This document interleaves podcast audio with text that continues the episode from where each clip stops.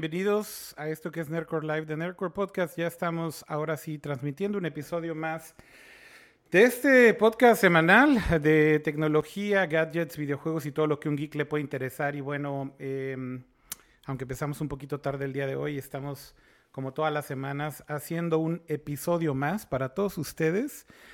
Y me da muchísimo gusto, como todas las semanas, saludar eh, al mismísimo Kama. ¿Cómo estás? Bien. Bueno, aunque la semana pasada no estuve, pero... ¿En dónde andabas? ¿En dónde andabas? Ya de vuelta, atendiendo algunos temas familiares, pero... Qué bueno. Ahí vamos, todo bien. Me da gusto eh, que ya estés... de estar de regreso. Me da gusto que ya estés de regreso, Cama, porque sí te extrañamos la semana pasada y ahí estuvimos solitos el pato y yo. Yo sé que me extraña. Pero, pero, qué chido está, qué, qué chido que estás de vuelta y que podemos volver a estar juntos y ya será la próxima semana que estemos los tres de nueva cuenta. Oye, em, pues tenemos también a un invitado, de hecho el día de hoy, este, Cama, y bueno, le voy a pedir nada más que desbloquee su micrófono porque está muteado todavía, pero nos da mucho gusto que finalmente se haya podido hacer esta pequeña colaboración que teníamos por ahí pendientes de hace rato, desde que nos vimos en el Apple Store de ahí de la apertura de Antara, eh, platicamos y nos conocimos y le dije, güey, deberías venir a Nerdcore y bueno, finalmente se hizo, así que bienvenido a Neshudo, ¿cómo estás? ¿Cómo están, Akira? ¿Cómo están, Kama? Un placer estar acá. Saludos a toda la audiencia de Nerdcore Podcast. Muy bien, me da gusto que estés por acá y a ver si a ver si te diviertes con este pedo, güey. A ver si te la pasas bien porque a veces intenciamos mucho. Pero no te preocupes, todos son buena onda en el chat y ahorita vas a ver que, que, aquí hay, hay, hay pura buena onda y en general puro nerdo que simplemente intensa igual que nosotros, pero, pero en buena lid, no te preocupes. Está bien, yo aguanto vara. ¿Tú aguantas vara también? Yo aguanto vara, no, no hay, no hay Pato, Pato, Pato me dijo, güey, que podíamos tener nuestra orgía de Apple, güey, porque no va a estar. Entonces, básicamente sabemos que tú también eres bastante, digamos, Apple fanboy de cierta forma. Siento que Pato es fanboy de Closet. Porque, siempre. él era. Siempre tiene. Él era embajador de Apple, güey, en, en, en el Tec de Monterrey. Y es una historia como oscura que mucha gente no sabe. Eh, y lo que me da mucha risa es que siempre le digo, güey, a ver, tú, ¿qué trabajas para la manzana, güey, de embajador en la escuela, güey? Y, de repente ya no te gusta la marca o qué chingados. Y dice, no, no, pues es que ya, ya después cambió todo. Alguna experiencia debió haber tenido por ahí que no nos cuenta, pero, pero estoy seguro que es fanboy en el fondo. Puede ser. Oye, Ramsa, este, un montón de cosas, ¿no? Esta semana y que hay temas para aventar para arriba, ¿no? Sí, sí, semana bastante ajetreada, con rumores, cancelaciones de eventos, Correcto. noticias sobre consolas de nueva generación, entonces, eh, de todo un poco va a estar variado el show y igual este, darle la, bienvenida a nuestro invitado, gracias por, por andar por acá y, y como dice Akira, ¿no? Ojalá sea la, la, primera de, varias veces. Oigan, gracias por la invitación. Pues hay, hay, hay para aventar para arriba, entonces yo creo que ya deberíamos empezar con algunos de los primeros temas de la semana. Por ahí, Kama, tú mandaste una lista y a mí me gustaría que igual empecemos con algo de lo que pusiste ahí. Voy a poner la toma del chat también para saludar a todos los que están conectados ya y que no nos olvidamos de ellos. Muchas gracias por estar conectados en cualquiera de las plataformas que estén sintonizando esto. Bueno, veo que hay mucha gente ya conectada en YouTube, en Periscope también, Facebook Live, en Mixer. Eh, ¿Y en dónde más estamos? Ya se me olvidó en cuál otra. Bueno, Facebook Live, Mixer, Periscope y Twitch también. Por ahí de repente entran bastantes en Twitch. No sé hoy si va, vaya a ser el caso, pero eh, de repente sí entran también bastantes en Twitch. Así que saludos a todos los que están ya ahí acompañándonos en el chat. Siempre nos da mucho gusto saludarlos. Eh, Enrique, saludos también para ti. Dice Lorenzo, el billete lo cambia todo. ¿Se refiere a, a Pato acaso? Eh, Yoshi, eh, Yoshi Type Zero dice, somos una turba en Twitch. No, la verdad es que en Twitch no somos tan grandes, pero son más callados. o sea, sí hay gente conectada en Twitch siempre, pero casi no son activos en el chat. Como que los más activos siempre son los que están en, en en YouTube, ¿no, Kama? O sea, típicamente es lo que siempre pasa, güey. Sí, yo creo que en, Twitch por default eh, muchos tienen apagado el chat. Sí, es cierto. Eh, porque cuando estás viendo otros canales, sí es bastante... Tedioso, ¿ah? Blue Day, ajá, sí, sí, sí, atascan el chat en Twitch. Entonces, muchos usuarios como que por default lo apagan y tal vez se les olvida. Pero bueno, sí, sí, también, también estamos en Twitch, acuérdense, y, también por ahí podemos platicar. También ahí está Horacio González en Facebook Live y Alan Groms en Facebook Live. Dice un saludo, qué bueno que haya Nercor, buen shampoo, el de Neshudo. Ya te están chuleando el pelo. ¿Qué, qué, shampoo usas, dude? ¿Es algo especial? Yo uso Ego. ¿No se acuerdan de ese video? Del metalero. ¿Qué shampoo uso? La pregunta más random, güey. Head and Shoulders, Head ah, and Shoulders. Muy bien. Eh, bueno, pues ya dice por acá que cuál va a ser el tema. Marco Tulio dice, What's up? Bueno, todos los que están viendo, no recuerden, si están ahorita viéndolo en vivo, eh, como bien lo dice ahí, mira, justo en el momento en el que lo iba a mencionar, eh, de menos Zero acaba de decir, saluda a todos y no, no se olviden darle like al video. Efectivamente, denle like en eh, YouTube si están viéndolo ahí, por favor. Like es el pulgarcito arriba. Acuérdense que eso ayuda mucho al show, al stream y demás. Eh, así que mm, háganlo ahora. Este es el momento de hacerlo. Y también denle retweet. Ahí pasé el tweet con el link con el stream. Si están viendo esto, les pido que le den retweet también a ese retweet para que más gente eh, se entere que estamos en vivo y lo vean. Dice Jesús, ¿qué tranza, pinche tío Akira? Pues nada, aquí estamos, arrancamos medio tarde, pero estamos seguros como cada semana. Oigan, a ver, pues arrancando con los primeros temas, eh, ¿por qué no hablamos un poquito de videojuegos, no, Kama? Eh, creo que por ahí es por donde decíamos que podíamos empezar. Y la verdad es que hay cosas que comentar esta semana, ¿no, Kama? Sí, justamente sigue el coronavirus haciendo estragos. Exactamente, y creo que está bien las medidas que se están tomando, ya medio lo, platicamos la vez pasada. Eh, primero, por las mismas compañías empezaron a cancelar su presencia en diversos eventos, ajá. Justamente este fin de semana, bueno, hoy creo que empezó el, el, el PAX, ajá. Sí. Eh, Sony anunció. Exactamente, Sony anunció hace varios días que no iban a venir. Correcto. Eh, después se fueron sumando otras más. Y pues bueno, el, evento se está llevando a cabo. Sí perdió eh, cierta relevancia, cierta importancia, porque pues sí se esperaba ya más información de las consolas de nueva generación. Entonces, eh, ya ahorita empiezan los rumores de que Sony entonces tal vez haga un stream o un evento en particular para hablar del PlayStation 5, ¿no? en, el, y Microsoft... en, el, caso de PAX definitivamente tampoco es que fuera a ser, fuera, fuera a haber un anuncio grande ahí de PlayStation, ¿eh? Porque al final del día yo creo que PlayStation ya había decidido desde el momento en el que anunciaron que no iban a estar en el E3 de hacer su propio evento y su propio stream. ¿No? Entonces... Sí, bueno, pero, pero el hecho de que PlayStation eh, fuese a estar en, en, una, en un evento de este tipo, digo, fuera de que Last of Us es lo único que falta pesado, digamos, por salir. Iban a, iban a mostrar, de hecho, el primer demo de Last of Us. Exacto. En PAX East. Eso sí se lo perdieron los que ya tenían su boleto. Pues, porque no hay booth de PlayStation, básicamente, ¿no?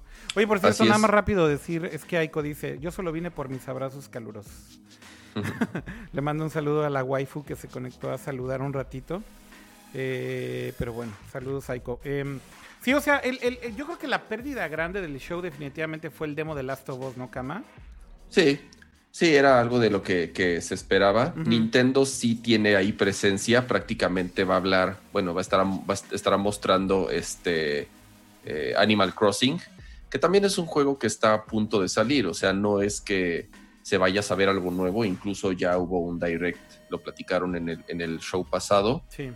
Y este, hoy por ejemplo hubo el de Baldur's Gate 3, bastante bueno, si quieren al rato lo platicamos. Pero en general es un evento que sí perdió algo de tracción y se le han ido sumando justamente eh, otras compañías y otros eventos como GDC. ¿no? GDC es esta conferencia que se hace en, Europa, es en Alemania, ¿verdad? No, Game Developers Conference es en San Francisco. Ah, es en San Francisco. Eh, ¿Cuál es la la de Alemania? Gamescom. Gamescom, ok. Entonces, justamente acaban de anunciar que eh, ya no va ahora eh, Unreal Engine, ¿no? Unreal Engine, que es justamente una de las herramientas que más está utilizando y de las compañías que más peso tenían en GDC, obviamente sumado a otras empresas que ya habían anunciado que no iban a ir. Sí, se une a Unity, ¿no? Por ejemplo, que ya había anunciado, se une a Facebook, que también ya había anunciado que cancelaban su participación en GDC, se une a PlayStation, que también ya habían cancelado su participación. yo, yo creo, Kama, sinceramente, que GDC está a muy poquito de que lo cancelen, ¿eh? Es muy probable y, yo creo que no es, insisto, no es, no, hay que ver, digo, dentro de lo que a nosotros nos toca hablar, digo, sin ser expertos en, temas este, de salud, pero sí en temas de tecnología, creo que se está haciendo lo correcto, o sea, evitar justamente estos eventos masivos en donde hay gente de todo el mundo moviéndose a un lugar eh, eh, que obviamente se presta a, contagios y a riesgo, ¿no? Entonces, pues bueno, yo creo que ya cada compañía hará los, sus, esfuerzos propios para ir eh, mostrando las cosas de las que iban a hablar en cada evento. Y pues insisto, ¿no? Se, se van sumando, se van sumando. Y justamente también Microsoft aprovechando, digo no aprovechando, no más bien considerando estas fechas que son importantes de anuncios, porque, porque son fechas en las que muchas empresas iban a hacer anuncios, también empieza a soltar información del de, Xbox Series X, que bueno, también, también podemos platicar un poquito adelante, pero bueno, yo creo que sí era importante comentar justamente que se sigue afectando varios eventos, eh, tanto de videojuegos como de tecnología, justamente por, por, lo, por precaución a, contagios del, coronavirus. Sí, yo creo que al final aquí lo que hay que entender es que hay prioridades, ¿no? O sea, definitivamente no hay evento ni hay cosa que sea más importante que la salud de las personas. Y yo creo que cuando estás hablando de eventos masivos en donde tienes mucho movimiento entre países y continentes, ¿no? Por ejemplo, en GDC, sin lugar a duda, muchísima gente de Asia viene, incluida muchísima gente de China, por supuesto pues la verdad es que sí estás medio simplemente exponiendo a todo el mundo a que se, se, incremente el riesgo por estar en un lugar tan grande con tanta gente y, con gente de todas partes del mundo, ¿no? Entonces, o sea, insisto, creo que, eh, eh, ah, mira, para mí era muy importante, por ejemplo, GDC este año, pero también entiendo la otra parte y digo, güey, la verdad es que ya ahorita prefiero mejor ni ir a GDC aunque aunque no lo terminen por cancelar, por un tema ya hasta de precaución tal vez este, personal, si lo quieres ver así. Eh, pero como bien dices, Cama, sin que seamos expertos de salud, creo que esto suena lo más sensato, ¿no? Es, lo que estamos viendo y es lo que está pasando. Y, digo, independientemente de las compañías desarrolladoras o distribuidoras, muchos medios, los mismos medios están cancelando su participación eh, no quieren arriesgar a sus colaboradores, a sus reporteros, etcétera. Entonces, incluso los mismos medios que cubren los eventos también eh, han empezado a anunciar que prefieren no arriesgarse y, van a cubrir el evento pues desde, desde, afuera, ¿no?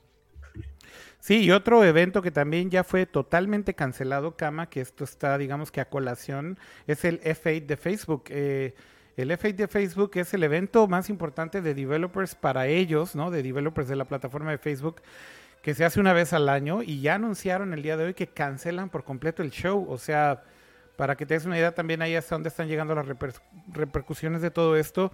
Insisto, habla un poco de que cualquier evento masivo ahorita creo que está en riesgo de que simplemente se ponga en hold o se cancele. Y bueno, para, para, para F8 todavía faltaba un poquito más de tiempo. Era creo que hasta abril o mayo. Eh, y aún así ya están diciendo que lo van a cancelar. bueno, ya lo cancelaron oficialmente. Y así que tú digas un evento súper masivo que es F8, no, ¿eh? O sea. No, no, ni es tan eh, grande. Es, exacto, es de cupo limitado, es tipo como, como WWDC. Bueno, pero WWDC es muchísimo más grande, ¿no? En asistencia, sin duda. Pues son 5 mil personas. Neta, güey. Eh, sí, son, son 5 mil bueno, por lo menos así era hace un par de años. Yo no sé si con el, eh, cambio, de, sede subió, pero prácticamente son entre 5 y 6 mil boletos los, los, los que se venden, independientemente a prensa y eso, pero realmente no es un evento así que tú digas masivo como un, como un E3, digamos. Este, que ahorita hablamos también del E3, yo creo que nada más también estaba buscando este pretexto para decir, ay, este, por el coronavirus vamos a cancelar, pero pues también porque realmente ya nadie iba a ir. Pues sí, yo creo que ahí están más bien, este, sufriendo, digamos que doble, ¿no? Porque había habido cancelaciones por otro tipo de cosas. Más bien ahí el E3 está sufriendo por el lado de subsistir como evento relevante de videojuegos porque es un evento que tal vez ya se cuestiona mucho y es caro y demás, y entonces ya se habían bajado muchas compañías antes de lo de la epidemia del virus, ¿no? Empezando por PlayStation, pero ya con esto del, coronavirus encima, güey, el E3 la tiene súper difícil, ¿no? Y, ya también es una onda personal, o sea, por ejemplo, tú, Neshudo, si te dicen, vas, este, tienes tu boleto pagado al E3, ¿vas? ¿Te arriesgas? ¿Te la juegas? Híjole, justo estaba en una situación muy similar y tenía miedo, tenía miedo de ir, sinceramente. ¿A dónde te eh, estaban invitando, no, Al Mobile World Congress en ah, Barcelona, que era en estos días. Y sí tenía miedo, sí tenía miedo y pues es un lugar donde van muchas personas. con que haya una persona que esté infectada, ya valió la cosa, porque van, va gente de todo el mundo y pues sí, sí está, pues sí está feo, ¿no? Oye, ya te habían invitado, ya estaba formalizado y todo, y de repente te avisaron, pues se canceló. No formalizado, pero ya sabes cómo funciona, ¿no? Que te dicen, oye, está la posibilidad de esto. que te llevemos y, no sé qué. Ajá, exacto. Y a la mera hora, ya cuando, cuando, te, cuando te enteraste que se había cancelado todo el evento, pues dijiste, pues, dijiste qué mejor, ¿no? Sí, no, me relajé y dije, bueno, qué bueno, menos mal.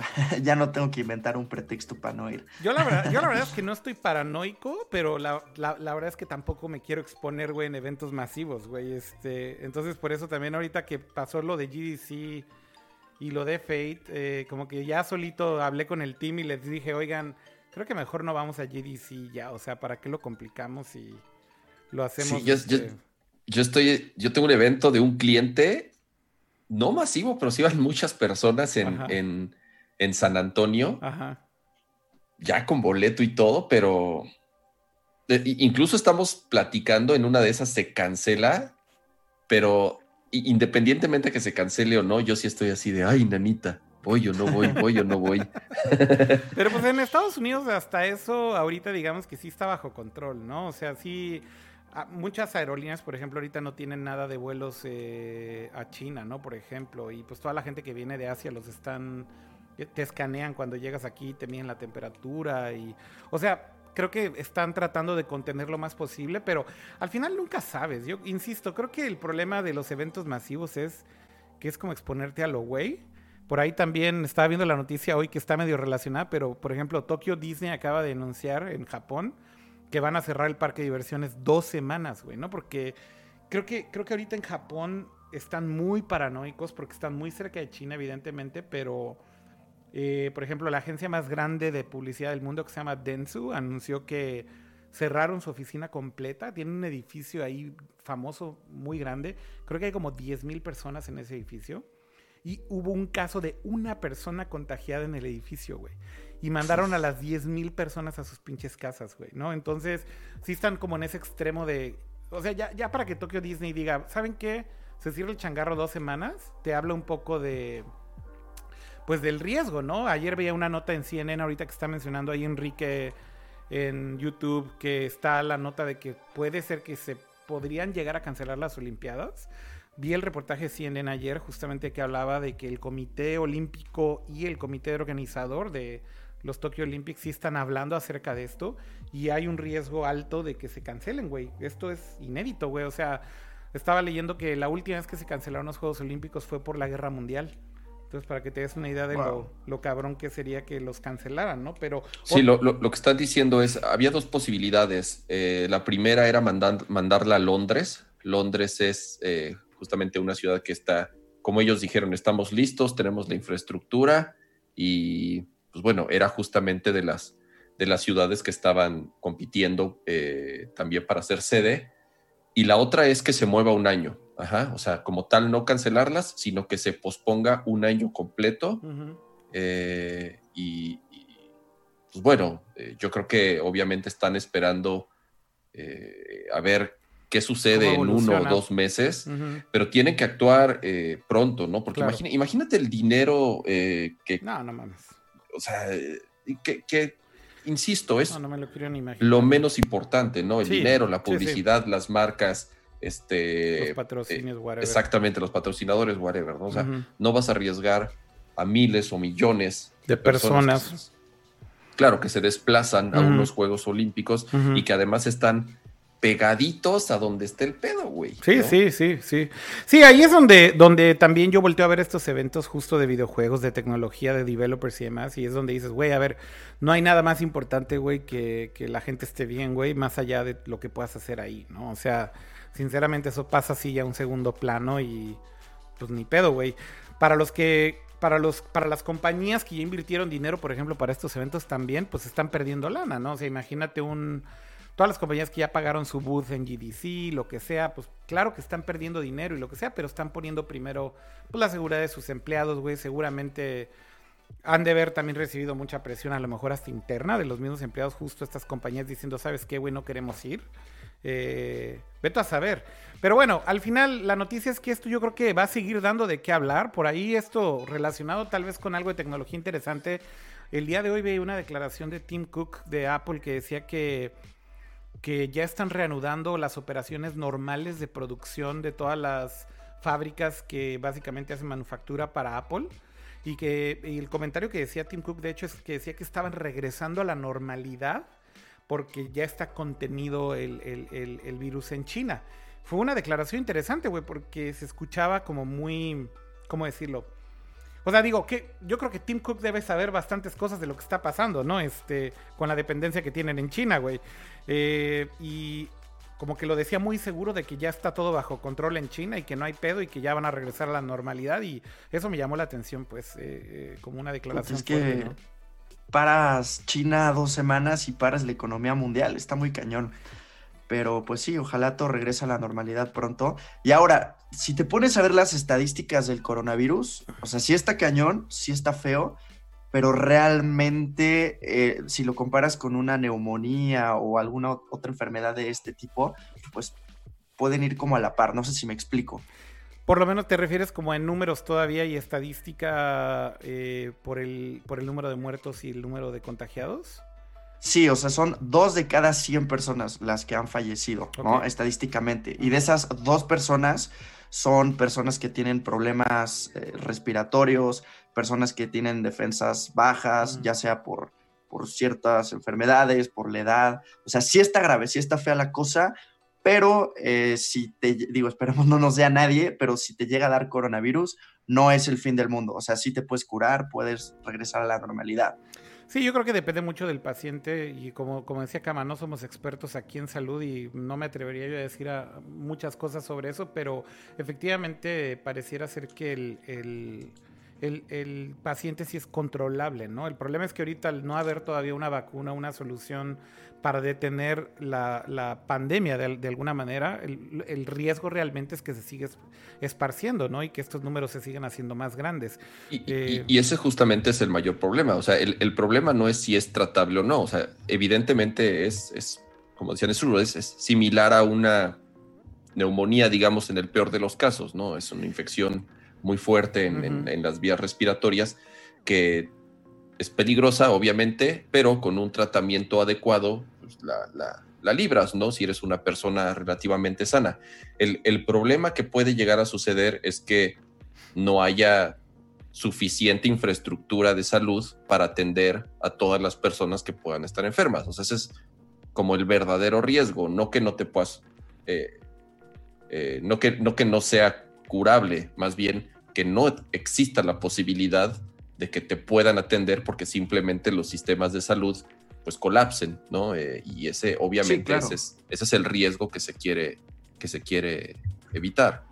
Claro, no, no, a lo que me refiero con esto es de que creo que lo mejor es no entrar en pánico. O sea, lo mejor para mí es ser precavido, como por ejemplo cancelar este tipo de eventos, eh, evitar viajar a lugares donde está el coronavirus, pero no entrar en pánico, ¿sabes? Sino mejor mantener la calma y, pues... Sí, a la medida de lo posible, lo que tú puedas limitarte a ti mismo, insisto, creo que estás haciendo lo correcto y es a lo que me refiero con que es mejor, sin paniquearse, cuidar, cuidar lo que tú puedes cuidar, ¿no? Si no necesitas moverte o no necesitas ir a alguno de estos lugares o algo así, no vayas, ¿no? Este, es como, como como lo importante. Y bueno, acá lo que dice en el chat, que es lo interesante, lo que yo decía, ¿no? Que ojo, lo de compararlo con otra enfermedad, lo preocupante es que en realidad sí hay una rapidez o una aceleración muy distinta con la que se está propagando.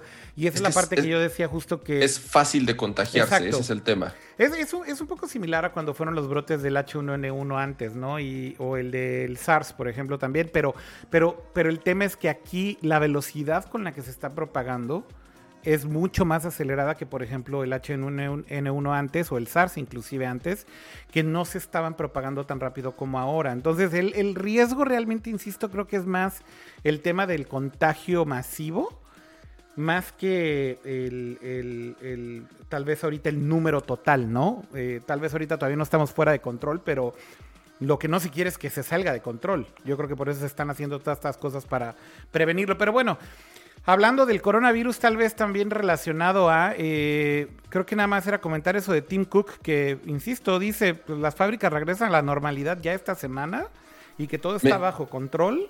Me, digo, la verdad no he leído la, declaración. Sí, eh, lo dijo. Como tú dices, que lo, que lo haya dicho así como con tanta seguridad. O sea, Tim Cook es alguien, güey, llegó ahí por ser el rey de, de los números y ser justamente quien domina el tema de de la, de la producción tal cual en Apple. Sí. Ajá. Sí, sí. Este, porque digo, sabemos que no, en, China obviamente, digo, Apple sí es de las compañías que más producen productos en China, pero justamente también se estaba hablando de que se están ya, digo, yo no sé, se está preparando ya la producción de las consolas de nueva generación que salen a fin de año, y sí se habló de un alto riesgo de que... Hubiera retrasos hubiese retrasos o que la salida de estas tuviesen unidades súper limitadas, ¿no? Es posible todavía, ¿no? Eh, es posible todavía, entonces, eh, eh, Mira, insisto, esto, ¿no? es, esto es lo que dijo Tim Cook a Fox Business News.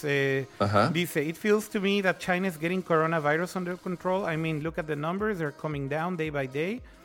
And I'm so very optimistic there. O sea, lo que dice es que pues él está muy optimista, que está bajo control, que vean los números y dice que del lado de los suppliers, que pues básicamente el iPhone hoy en día ya no se hace solamente en China, ¿no? Se hace algunos componentes en Estados Unidos, ya hay una versión del iPhone que se está haciendo en India, eh, pero bueno, principalmente China sigue siendo el lugar donde la gran mayoría de los productos de Apple se hacen. Y lo que dice acá es que todo está bien y que se está reanudando y que se están reabriendo las fábricas. Entonces, a ver, o sea, hay algo de optimismo también en esto, no todo es negativo.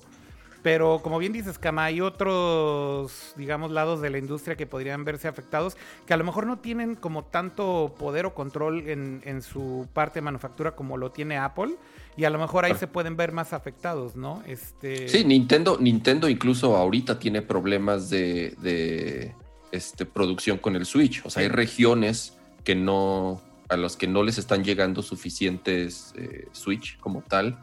Y pues bueno, porque tal cual, tienen fábricas completas cerradas, ¿no? insisto, está bien, o sea, eh, qué bueno que se están tomando estas medidas, es como lo menos creo que, o lo más lógico que se tendría que hacer. Sí, totalmente.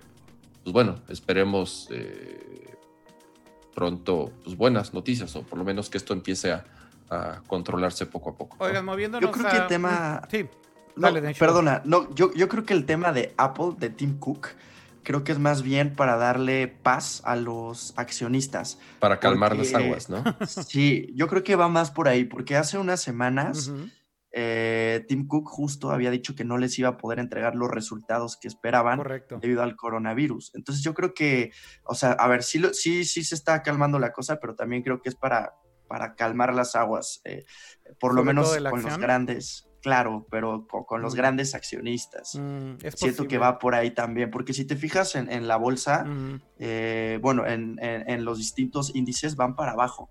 Hoy estaba revisando eso y, muchas acciones están yendo en picada hacia abajo. Entonces, ¿tú crees que es también una estrategia como para tratar de parar un poco el sangrado ahí, calmar las aguas, calmar la gente y calmar los ánimos, no? Creo que creo que tiene que Es un buen punto y tienes toda la razón de, que hace, hace una semana justo decían, una semana, dos semanas, salió ese comunicado que decía que que los resultados del siguiente quarter, del siguiente trimestre de Apple, se iban a ver afectados por todo esto, ¿no? Y que estaban ya tratando Creo que para todos, ¿no? Bueno, pero, pero el hecho de que Apple salga a decirlo con tanta anticipación y, decirte, a ver, güey, falta un chingo para que reportemos el, trimestre, güey, pero te estamos avisando desde ahorita, inversionista, que no esperes gran cosa, güey, porque esto sí va a tener un impacto grande. Eso es bastante inédito en una compañía que salgan y te lo digan así, a menos de que estén viendo, güey, que si el tsunami es enorme, güey, y, pues, ah. eso sí está pegando mucho más de lo que se esperaban. Entonces creo que lo que dice Neshudo tiene mucha razón. A lo mejor el comentario ahorita es más justo para calmar las aguas que otra cosa, ¿no? Y justo estoy viendo ahorita las acciones, digo, lo estoy viendo así en un, en un perfil general Ajá. Y, y, está en el punto más bajo de, del último mes. Entonces, pues no sé, hay, hay algo ahí que, que, me, que, me, dice, ¿no? Que... Como de que tenían que salir a sacar agua del barco, güey. Sí, claro, claro. Y la verdad es que estos comentarios a veces sí ayudan, ¿no? Es, evidentemente, pues el hecho de que salga Tim Cook a tratar de calmar las aguas para cierto tipo de inversionista a lo mejor es suficiente para calmarse y a, y a, lo mejor por lo menos hace que se estabilice un poco la acción, ¿no? Es cierto, eso, eso siempre ayuda. Pero bueno, em, cambiando tal vez un poquito de tema, estaría bueno hablar ahorita de algunas cosas de videojuegos antes de que regresemos a otras cosas de tecnología si quieren. O si quieren nos metemos ahorita de lleno en algunas cosas de tecnología, incluidos algunos rumores de Apple y demás. Ya que estamos hablando de Apple y podemos hacer nuestro Apple Fest sin pato aquí, sin, para que no nos, para que no nos regañe, güey. sin que este, interrumpa. ¿Por qué no hablamos poquito de algunos rumores que han salido estos días de Apple? Que creo que está bastante interesante para cambiar de tema, pero no tanto. Eh, que la verdad me han llamado la atención, ¿no? Eh, porque, como siempre, creo que la maquinaria de rumores de Apple es muy interesante como el timing de los rumores, ¿no? Ahorita, por ejemplo, creo que lo que más se está viendo y de lo que más se está filtrando es de este nuevo iPhone 9, que no sabemos si se va a llamar iPhone nuevo, se va a llamar iPhone, iPhone SE 2, pero digamos que es este eh, iPhone, digamos, más económico de alguna manera que Apple está tratando de hacer con componentes de alta calidad, porque lo que se dice es que va a tener el mismo procesador que el eh, iPhone 11, que es el A13, pero básicamente con eh, una pantalla tal vez un poco más modesta y tal vez un tamaño un poquito menor, no tan premium tal vez el acabado, pero tal vez con una buena cámara, ¿no? Y, las filtraciones ya de este teléfono están por doquier, los cases, lo típico, ¿no? De, Apple justamente cuando ya algo trae mucho ruido. Pero creo que lo que más me llama la atención es que eh, como que se empiezan a alinear otras piezas también ahí con esos rumores. Y hoy leí una noticia que me llama, me llama mucho la atención y es que parece que Apple está trabajando en un nuevo teclado para el iPad, pero con un trackpad integrado eh, en el mismo teclado, ¿no? Lo cual es muy interesante porque pues el año pasado Apple finalmente nos dio a los usuarios de iPad, iPadOS y básicamente nos dio por primera vez la capacidad de utilizar teclados externos y, eh, bueno, no teclados externos, antes sí se podía Bluetooth, pero perdón, mouse en iPadOS, lo cual es algo que pasó, digamos que, pues medio a la fuerza, ¿no, Cama? Porque lo metieron como un tema de accesibilidad. Pero el hecho de que este rumor salga, ¿no te suena a que tal vez se van a tomar más en serio el ponerle ya soporte para, pues sí, justo un mouse como debería de ser? Y que tal vez sea más precisa la experiencia? A mí, sinceramente, como el meme de no lo sé, Rick, parece falso. este, no, la verdad no me hace sentido. no me hace sentido. Por, ¿Por qué? Porque ah, tendría que cambiar radicalmente iOS, ajá, para que el uso de un mouse, en este caso de, un puntero o de un trackpad, como es lo que se está eh, rumorando, eh, tenga sentido. Justamente, como lo comentas, en la versión anterior de, en, el, último update, cuando ya cambiaron el nombre a iPadOS, eh, justamente en una opción ahí medio oculta, porque está dentro de accesibilidad, existe el soporte de mouse. Ajá. O sea, tú puedes conectarle a un iPad un mouse y tener una especie de puntero. Eh, pero insisto, la integración realmente no es la mejor porque justamente fue para atender un tema de accesibilidad, eh, no tanto como para sustituir el, touchscreen o el input principal que pues, no deja de ser tu dedo o en el caso de para dibujar pues del Apple Pencil. Entonces, primero tendrían que rediseñar por completo el teclado también. O sea, hoy en día el iPad Pro eh, ya tiene un teclado, ajá, pero que en, el que sinceramente no veo espacio por cómo se dobla y cómo funciona y cómo se guarda. No tiene espacio para un trackpad. Eh, las teclas ocupan completamente toda la parte que, digamos, sobresale una vez que, acomodas tu iPad en la posición del teclado cuando, cuando lo desdoblas. Entonces, primero tendrían que pensar, repensar completamente cómo funciona el, Smart Keyboard. Eh, insisto, y regreso a lo del sistema operativo. iOS, o en este caso iPadOS, no, no está diseñado para que fue hecho realmente para usarse con un mouse, ¿no? No, claro que no. O sea, real, para mí no tiene necesidad eh, eh, y está bien. O sea, es como los usuarios que piden que a la MacBook Pro le integren un, touch, o sea, que un touchscreen, ajá. O sea, ¿por qué las MacBook Pros no tienen touch, una pantalla touch como las PC? Pero a ver, Cama, las Razer tienen touchscreens, güey. ¿Qué pedo? Sí, güey, pero ¿para qué lo usan? Para, o sea, güey, para scrollear el navegador y para llenar tu pantalla de pinche grasa y dedos, güey, asquerosa. O sea, realmente Windows, güey, Windows como tal, ya lo hemos platicado muchas veces. Fíjate que yo nunca he entendido en las laptops de Windows justamente por qué te dan la opción de tener touchscreen, sobre todo en laptops high-end. O sea, neta, yo también me pregunto, ¿para qué diablos se usa un touchscreen en una laptop, güey, que es, se supone high-end? Que lo que quieres es más bien, pues, jugar con mouse, con teclado, etcétera. O sea... Claro. Este, no, no entiendo yo tampoco lo del touchscreen, la insistencia de un touchscreen a laptop. Exacto, entonces, y por, eso este tema de que le quieren meter soporte nativo y además ya crear un hardware dedicado al iPad, ajá, no me hace mucho sentido. Ahora, no me hace sentido cómo funciona y cómo existe ahorita iOS, ajá. Quiero pensar que si esto es verdad, entonces están replanteando muchas de las funcionalidades de, de, de iPadOS, ajá, y obviamente hasta que no sea WWDC, vamos a saberlo, porque es muy probable que la siguiente iPad Pro salga antes. Ya se cumplió, digamos, el año y medio, ajá, que más o menos es lo que está tardando Apple en, en hacer update de las iPads y por eso justamente también hay muchos rumores de este evento de marzo, este evento de marzo que ha sucedido eh, ya en, los últimos años. Exactamente, en donde sí se, se, se, rumora, se va a presentar eh, este iPhone 9 o iPhone SE o, iPhone whatever, que es eh, un iPhone, bar, entre comillas, barato, por lo menos, claro, más baratos que, que, que los que presentaron el año pasado, el 11 eh, y el 11 Pro, este, también vendría ya una nueva versión de iPad Pro, pero es muy chistoso, es muy raro cómo ha funcionado justamente eh, estos lanzamientos en años anteriores, porque lanzan nuevo hardware, pero el sistema operativo no lo muestran sino hasta WWDC.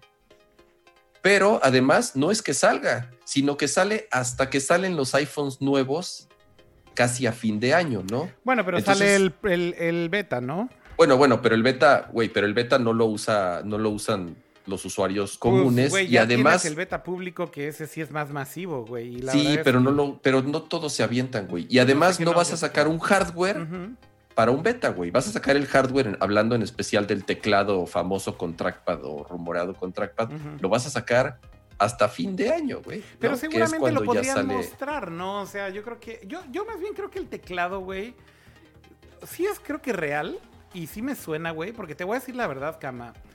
Siento que el iPad, güey, sinceramente tiene que tomar todavía más. O sea, entiendo la lógica y ahorita me gustaría también que Neshudo opine de esto porque él también le da mucho a Apple y demás, pero que no se quede callado. A ver, ahí lo, veo muy silencioso.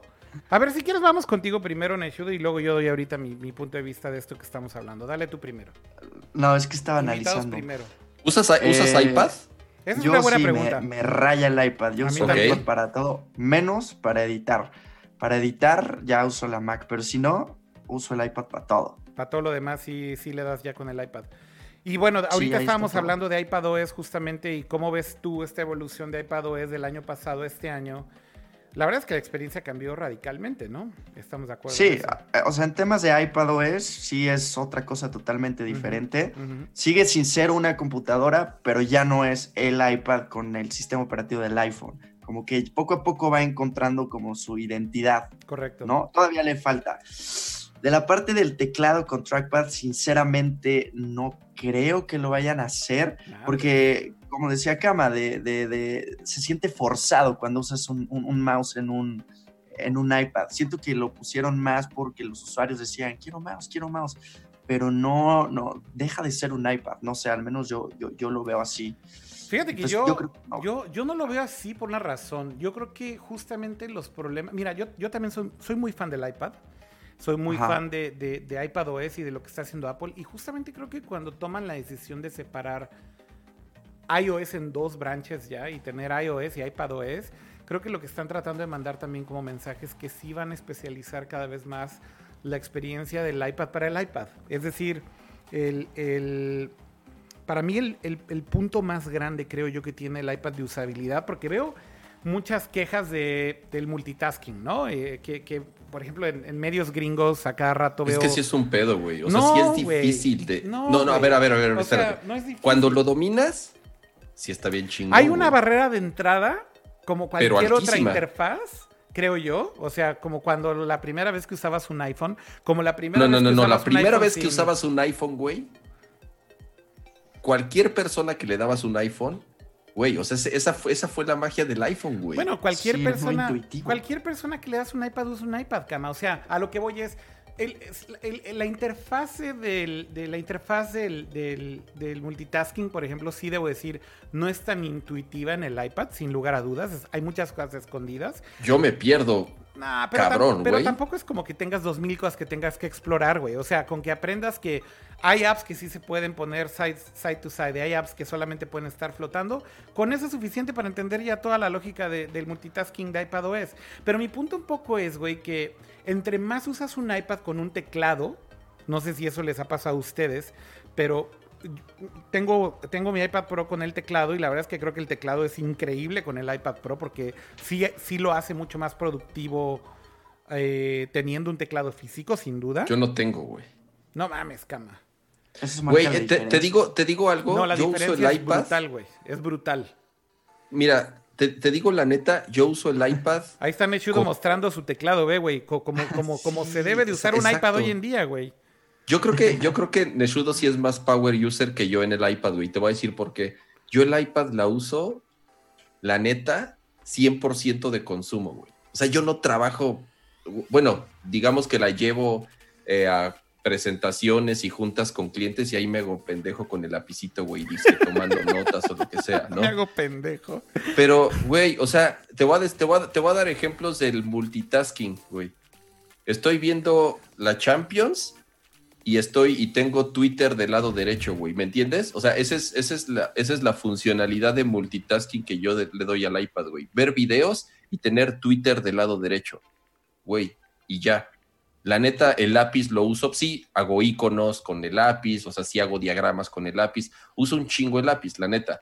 Teclado no lo compré porque, güey, no tecleo en el iPad más que URLs y notas, güey. O sea, realmente no trabajo en el iPad, no escribo correos en el iPad, no mando mensajes en el iPad. Entonces, digo, ahí sí, la neta, para mí el iPad sí es eh, eh Consumption. positivo. Es un dispositivo de consumo, güey. Es un dispositivo que, Mm, Fíjate que eso, eso para mí cambió radicalmente. Igual ahorita me gustaría escuchar a Neshudo. A ver, Neshudo, tú traes tu teclado y decías que lo usas para todo, menos para editar video y entiendo perfecto a qué te refieres, porque a pesar de que el iPad es muy potente para editar video, no sé si has usado este, esta app que se llama Luma, Luma Fusion. Sí, Luma Fusion. Es muy, está muy cabrona, o sea, es muy potente en el iPad, sobre todo en los pros últimos de última generación. Pero entiendo perfecto que como que la interfaz no se siente tan bien para editar video, ¿no? Sí, este, exacto. Siento que para que sea pro tienen que llevar Final Cut o tienen que llevar Premiere, que creo que ya lo están llevando Premiere, pero Final Cut todavía no. Pero, pero digamos que excluyendo la parte de video, eh, ¿por qué tienes un teclado, por ejemplo, y cómo podrías convencer a Kama de que la experiencia cambia muy cabrón con un teclado en el iPad, güey? Yo creo que solo prueba el teclado. Aparte, no sé si sabían, pero en Apple, si tú compras un producto y no te gusta, lo puedes regresar. Si lo compras en la tienda oficial. Entonces yo te diría, compra un teclado, pruébalo y vas a ver cómo te vas a enamorar del iPad.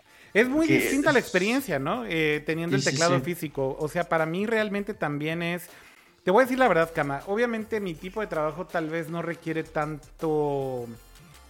¿Cómo decirlo? O sea, eh, el, tipo de trabajo que, que hago yo, por ejemplo, tiene mucho que ver con presentaciones tiene mucho que ver con email, tiene mucho que ver con eh, management, cosas así. Entonces un iPad para mí es perfecto para el 70-80% de las cosas, porque básicamente necesito un cliente, o sea, Gmail, necesito tener mi Gmail, mi calendario, necesito tener un buen navegador, necesito poder hacer buenos keynotes, este, y ya. Entonces el iPad, güey, cuando tienes un teclado, Créeme, güey, no hay mejor computadora, por ejemplo, para estar respondiendo mails.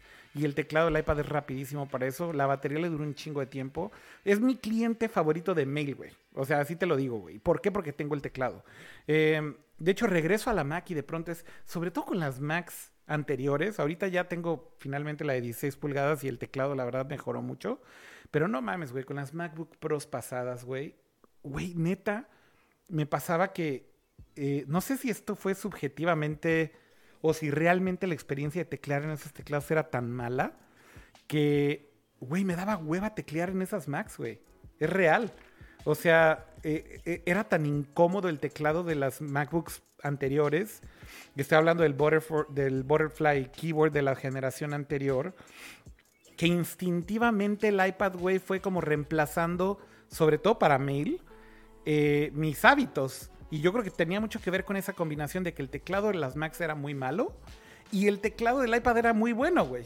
Entonces dejé de usar las Macs para eso y realmente solo hacía ciertas cosas en la Mac que, ok, hacer presentación las diseñaba más rápido, pero ahora que tengo la MacBook Pro de 16, como que vuelvo a escribir en la MacBook y digo, ok, güey, creo que puedo volver a escribir un chingo en una Mac como antes, pero aún así ya no me suelto de esos hábitos que ya tengo con el iPad que ya me acostumbré a utilizarla como mi computadora principal para ciertas tareas, ¿no? Este y para, a ver, ¿para qué hoy en día te compraste la MacBook Pro de 16? Por ejemplo, ¿Qué, tarea haces en la MacBook Pro que a huevo necesites la MacBook Pro y que no puedas hacer en el iPad? Eso tiene más que ver con lo que estamos haciendo, por ejemplo, ahorita con Snapchat. Entonces, Lens Studio, que es su herramienta para hacer lentes, que es lo que usamos nosotros como framework.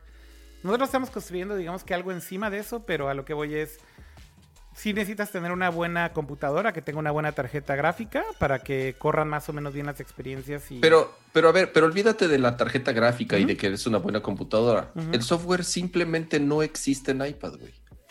Bueno, eh, ese, eh, es el tema. Eh, de la misma forma que en el o sea, a lo que voy es, igual que, que tiene que tener su MacBook o su Mac, lo que use. ¿Por qué? Porque utiliza una aplicación, Final en este caso Final Cut, que no existe en el iPad. No, bueno, a ver. y a mí me pasa lo mismo, güey. Yo trabajo con una madre que se llama Sketch, con una madre que se llama XD, o sea, con aplicaciones que no existen en el iPad, güey. Entonces, justamente por eso, eh, yo no puedo. o sea, sigue, sigue, existiendo esta necesidad de tener los dos dispositivos, ¿no? O sea, todavía, toda, yo creo que sí hay, hay personas que sí han podido sustituir 100% una MacBook o una Mac o una Windows PC, whatever, por, una, por un iPad. Mm. ¿Por qué? Porque su trabajo, su chamba, la pueden hacer 100% en un iPad, güey. Y qué chingón, güey. O sea, la neta, qué chido poder trabajar con un iPad. Sí. Güey, que con un iPad resuelvas el 100% de tu chamba, güey, que prácticamente es para la gente que, escribe, güey. Yo creo que hay gente, güey, que hoy en día puede hacer el 100% de su chamba con un ah, no, muchísima, muchísima. Muchísima. Entonces, eh, yo no puedo decir que puedo hacer el 100% porque igual que tú dependo de otras cosas que no existen en iPad, ¿no?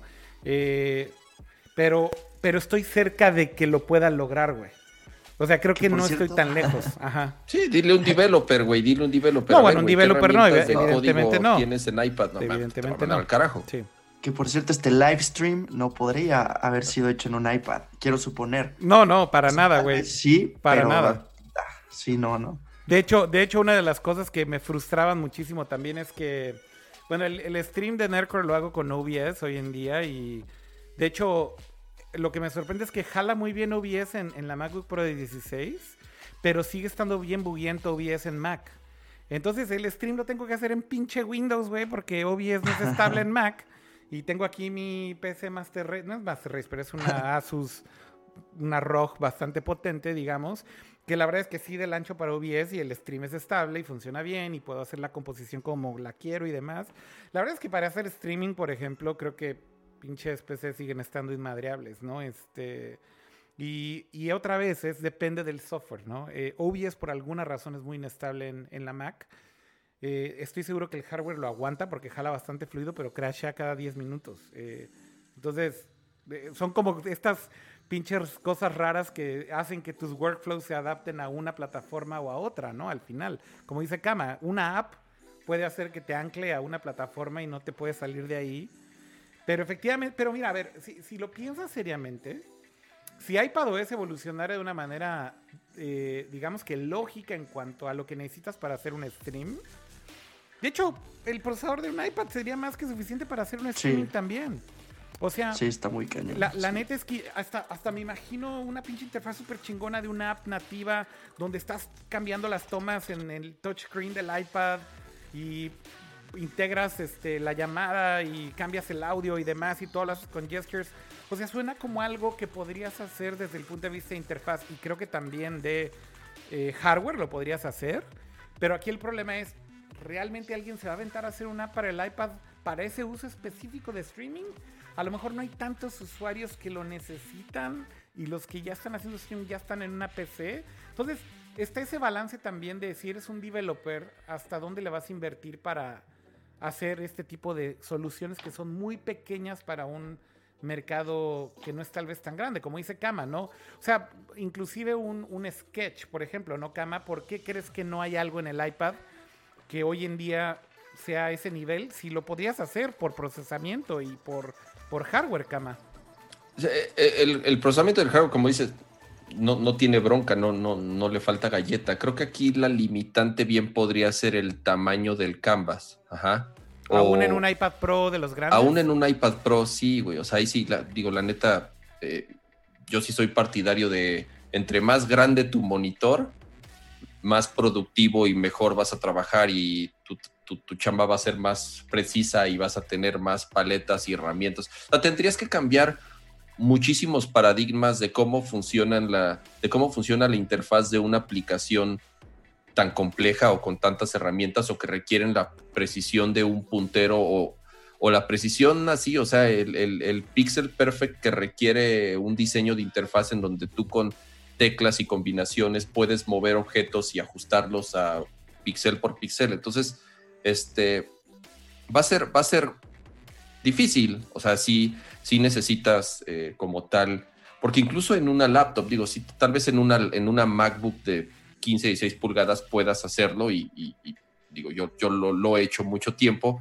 pero siempre va a ser mejor o por lo menos vas a sentirte más cómodo y vas a poder ser tal vez más productivo simplemente por, porque tienes un canvas mucho más grande en donde puedes acomodar eh, una mayor cantidad de herramientas, de paletas y de combinar eh, aplicaciones. O sea, el, el, tema de que insisto, o sea, sí, es muy similar al tema de edición de video, ¿no? Como decían. Sí, claro, o sea, en, cuando estás Son trabajando. Son interfaces que ya están muy hechas para ese tipo de, monitores grandes. Güey, y estás en chinga cambiando de una aplicación a otra, estás copiando y pegando, estás tomando screenshots, estás editando, estás cropeando, estás respondiendo al mismo tiempo mensajes, está, o sea, insisto, eh, eh, creo yo que todavía para ese tipo de tareas o para quienes tenemos trabajos tan específicos o tan particulares como developers, como diseñadores, como editores de video, como productores de audio, si necesitas un sistema operativo que, güey, o sea, al final del día lleva este, 20 años o 30 años más evolucionando para convertirse en lo que es hoy en día. Este, y creo que el iPad nació como, como un dispositivo de consumo.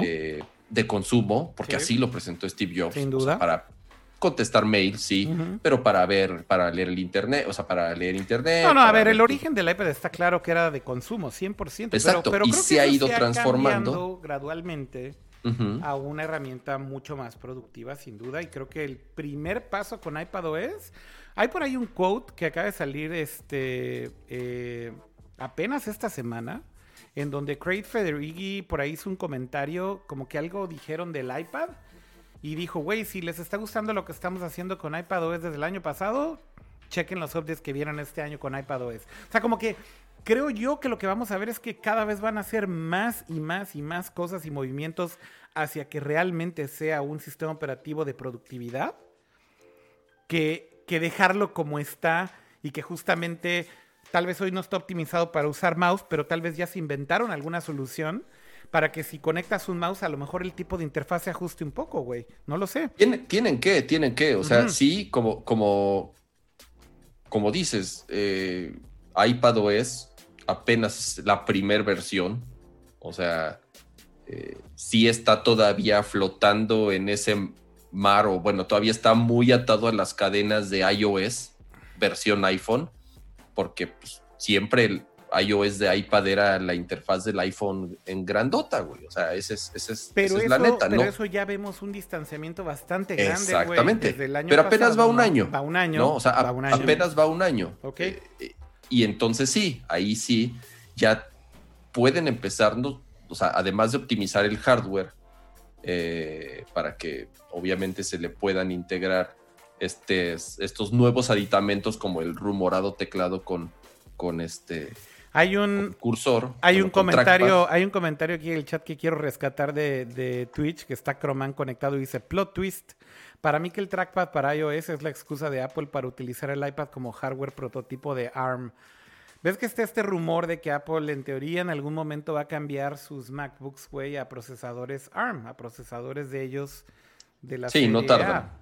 Y hay un rumor también que salió esta semana bastante grande que salió ahí Minchi Kuo a decir, que es este pues, analista que siempre filtra cosas de Apple, salió a decir que la primera laptop o la primera MacBook con procesador ARM de Apple podría salir tan pronto como el próximo año, güey.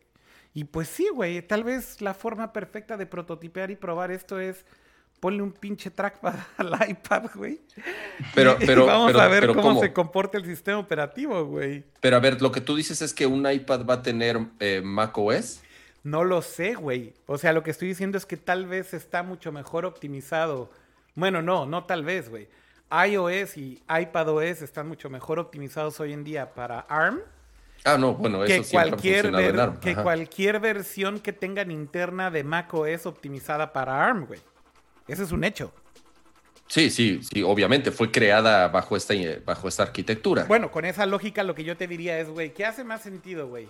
Seguir puliendo iPadOS, güey, para que llegue a ser una experiencia prácticamente desktop cuando quieras que sea desktop, o optimizar eh, macOS, güey. No, no, no, pero a ver, pero a ver, a ver, ¿por qué, por qué quieres, por qué quieres que macOS sea una experiencia desktop si ya, o, sea, ¿para qué quieres que iPadOS sea una experiencia desktop si ya tienes macOS, güey? Porque no está optimizado macOS para ARM, güey. O sea, no Güey, pero eso, pero eso. No lo estoy diciendo. O sea, a ver. Pero, pero, güey, te, apuesto, te apuesto que ya existe, güey. Espérame, espérame. Te apuesto a que ya existe macOS para ARM. Hay una versión interna de Apple de macOS para, para procesadores ARM, por supuesto, es lo que estaba diciendo hace ratito. Claro que Han pasado por estas transiciones dos veces en el pasado. Pero hear me out, hear me out en eso que estoy diciendo. A ver. ¿Por qué creo que puede haber aquí una separación cabrona, güey, de las cosas? Y esta es, esta es mi teoría conspiratoria, ¿ok? este. Yo lo que creo que va a pasar, Kama, es que dispositivos móviles, güey, dispositivos móviles van a tener que ser sí o sí con ARM y justamente entonces las MacBooks tiene sentido que adopten ARM.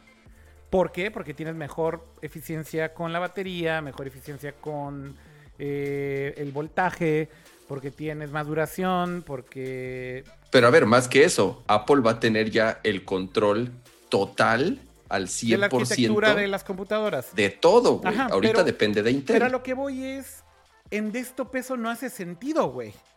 O sea, en desktop sí creo, güey, que para que veamos máquinas de Apple, güey, con procesadores ARM en formato Mac Pro, iMac o, inclusive Mac Minis, creo que eso se ve mucho más remoto que suceda, güey.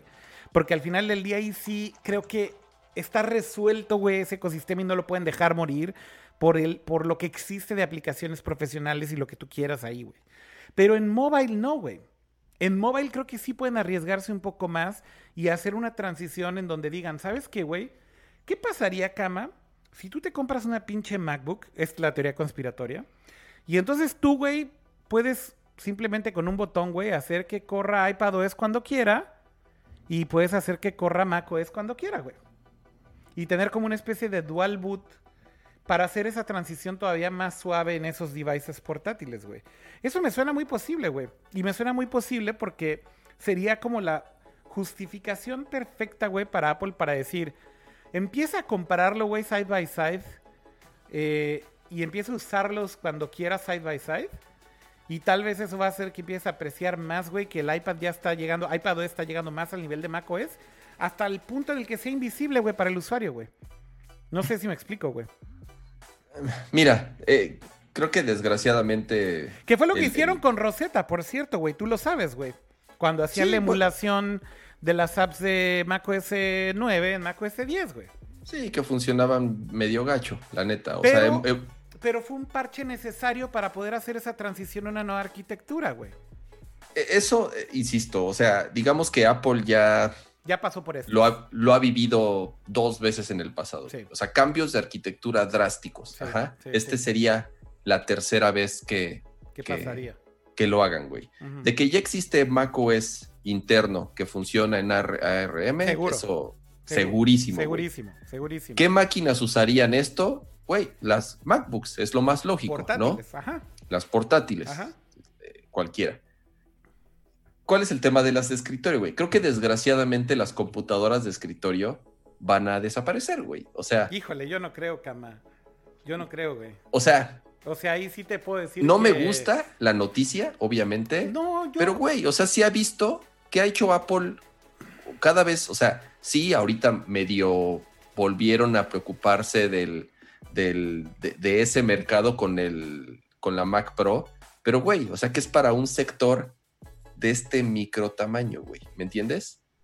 Pues sí, pero, pero al final sigues teniendo un ecosistema que es importante ahí, güey, de, profesionales que requieren todavía ese tipo de herramientas, güey. Y creo que sí estamos lejos de que todo exista, todo eso termine existiendo en iPad, todavía falta un rato, ¿no?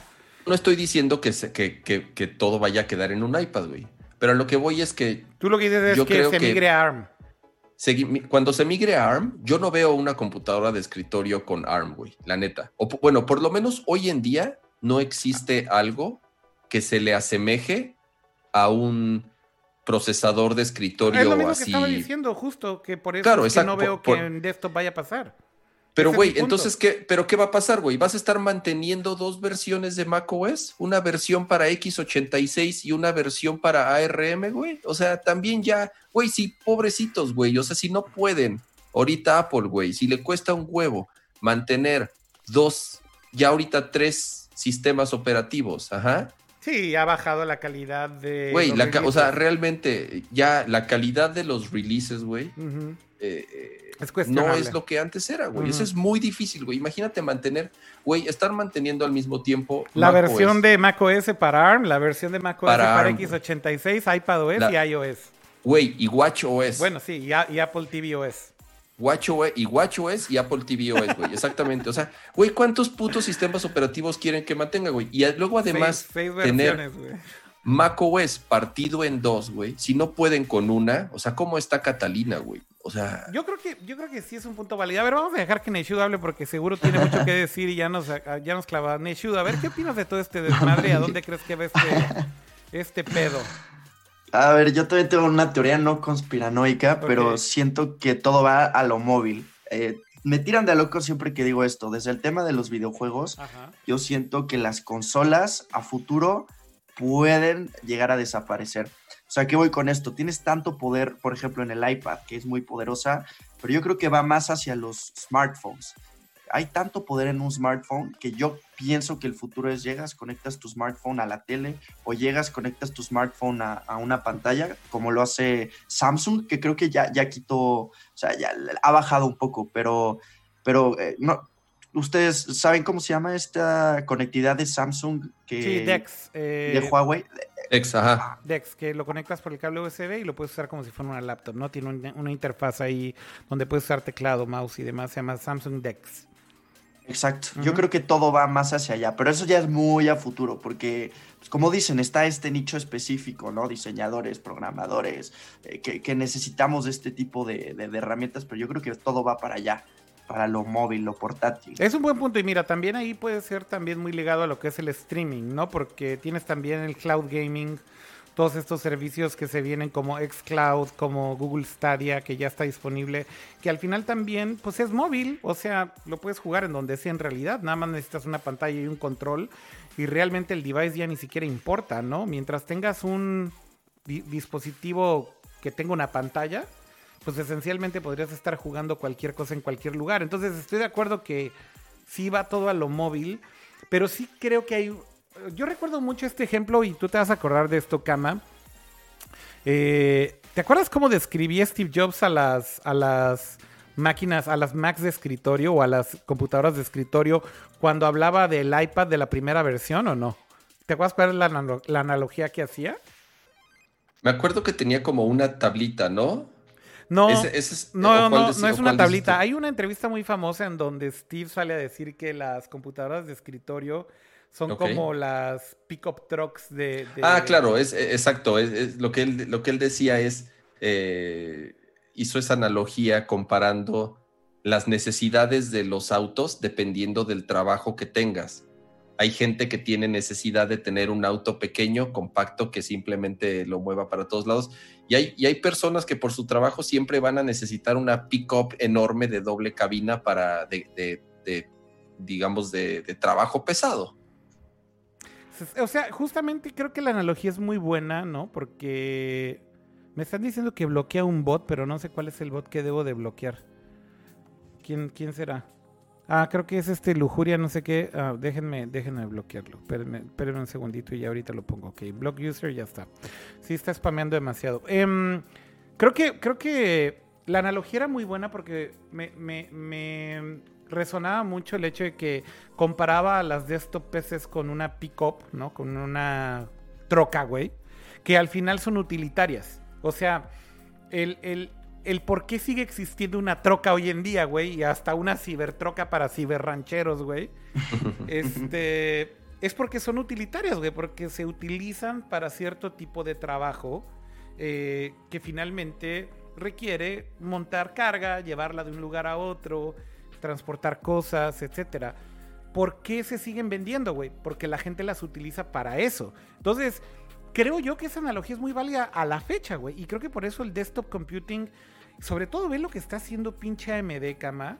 El costo por watt y por, por, por gigahertz, si lo quieres ver así, de, optimización al que están llegando, es absurdo, güey. Están empezando a partir la madre a Intel.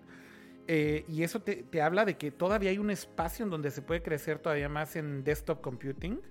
Eh, porque sí hay un mercado muy especializado que nunca, o no por lo menos pronto, va a dejar de comprar este tipo de soluciones. A lo mejor también la misma nube va a destruir ese mercado, güey, porque en el momento en el que tengas latencia cero y puedas correr todas estas aplicaciones en un servidor, en la nube, y correr tus apps ahí y simplemente tienes un monitor, pues a lo mejor entonces ya todo este pedo de desktop computing también termina desapareciendo para el caso, ¿no? No necesitas tener el procesador sentado al lado de tu mesa y simplemente con que tengas una conexión súper cabrona con un mouse y un teclado suficiente. Pero, pero creo que regresando un poquito al tema de Apple, lo que me llama la atención es cómo van a hacer esta transición, güey, ¿no? Este, y lo más lógico suena que sean solo dispositivos móviles los que usen ARM y mantener lo que es desktop con Intel o con x86, güey. O sea, creo que, creo, creo, que ese es un poco el punto. Y siento que el iPad va a tratar de canibalizar a la Mac, güey, y los van a echar a competir ahí, güey, o sea, a las MacBooks. Es decir, si van a, yo creo que van a dejar, güey, que iPad OS, güey, traten de hacer lo más que puedan para que sea un reemplazo real de una computadora portátil, y van a dejar que el team de macOS en ARM, güey, hagan lo que puedan, güey, para tratar de seguir manteniendo, este, digamos que la relevancia de ese tipo de productos, güey. Y si uno le gana al otro, Apple va a decir, güey, me vale madres. El que gane, yo tengo que estar en uno o en el otro y, tengo que ser yo quien se quede con ese pedazo del mercado. Creo que es mejor que ellos lo canibalicen que que a dejar que esto alguien más llegue y lo resuelva. No sé si me explico.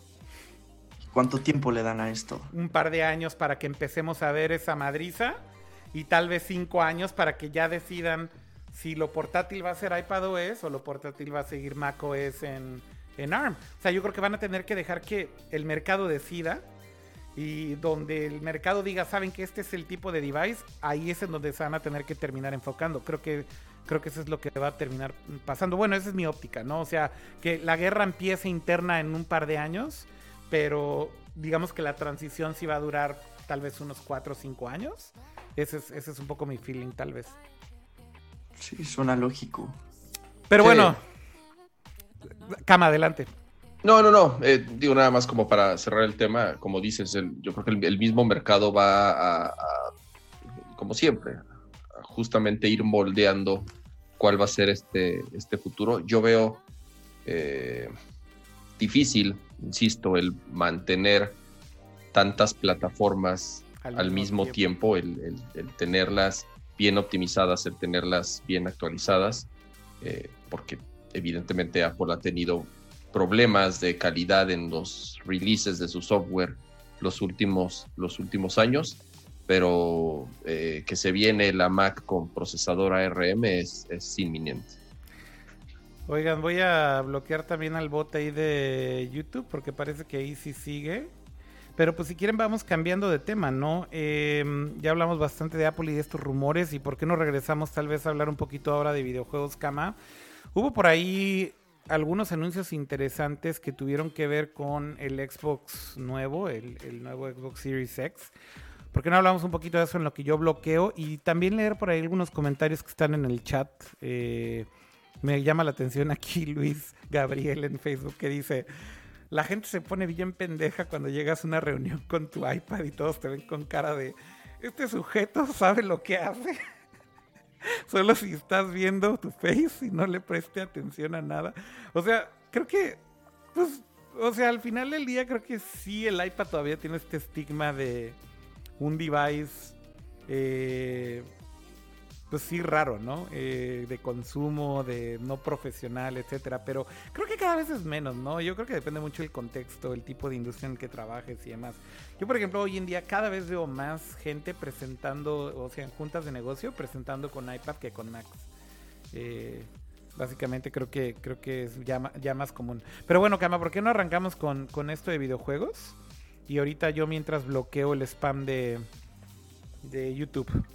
Dale. Eh, lo que comentamos hace rato, eh, yo creo que las compañías ahorita que hay tracción, ahorita que se está, que hay varios eh, eventos y vienen varios eventos relacionados al tema de videojuegos y justamente que muchos están cancelando su presencia, pues ya, bueno, están buscando otros medios para justamente hacer sus anuncios. Y justo hubo una entrevista con Phil Spencer, ya saben quién es este, eh, esta persona, él es el, llamado jefe de Xbox, eh, en donde empezó a dar un poco más de detalles de, del Xbox Series X, de esta nueva generación que se lanzará a fin de año. Y en general buenas noticias, o sea, creo que saben que la tienen difícil, eh, saben que, que, en esta generación, pues Sony les, les ganó la partida, no nada más Sony, ya también el Switch vendió ya más unidades este, que, que Xbox en lo que lleva de vida. Entonces, pues bueno, eh, creo que están conscientes de que tienen que hacer algo eh, diferente para que no vuelvan a, flojear. Y pues dieron algunos detalles técnicos. Ajá. En general, ¿qué, qué dijeron? Pues que la consola va a tener 12 teraflops de, ¿Cómo, le, cómo, le, cómo describimos teraflops? Eh, digamos, eh, para que sea fácil de entender, es como la, la cantidad de información, ¿no? Que puede transmitir o que puede procesar la consola. Se podría, se podría resumir de esa forma, ¿no? Sí, sí, tal cual. Es una buena forma de resumirlo, sí. E, exacto. Eh, ¿Cómo podemos compararlo? Digo, más o menos para que se den una idea. una tarjeta de video de última generación eh, como la RTX 2080 Ti, que es una tarjeta de 1.200 dólares aproximadamente. Creo que tiene 14, entre 14 y 15 teraflops de capacidad, ¿no? Entonces estamos hablando que el Xbox One está entre una 2080 normal y una Xbox 2080. One Series X. El, bueno, el Xbox One, el, no, Xbox Series X nada más. Sí, de hecho es Xbox Series X, toda la razón. El Xbox Series X, hablando ajá, del digamos nuevo que, Xbox que va a salir apenas, exacto. Series X.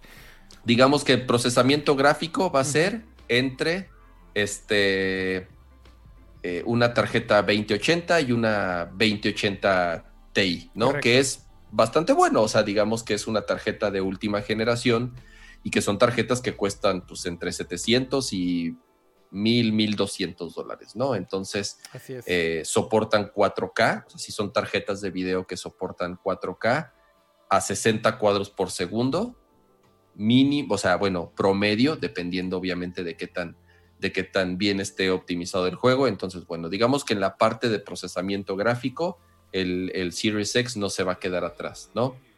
Eh, va a tener, obviamente, va a soportar ray tracing. Bueno, ray tracing es esta también una tecnología de, para eh, procesar o renderear video capaz de mostrar en tiempo real cómo puede reaccionar un objeto ante la luz para reflejar, refractar, eh, absorber, etcétera, ¿no? En tiempo real.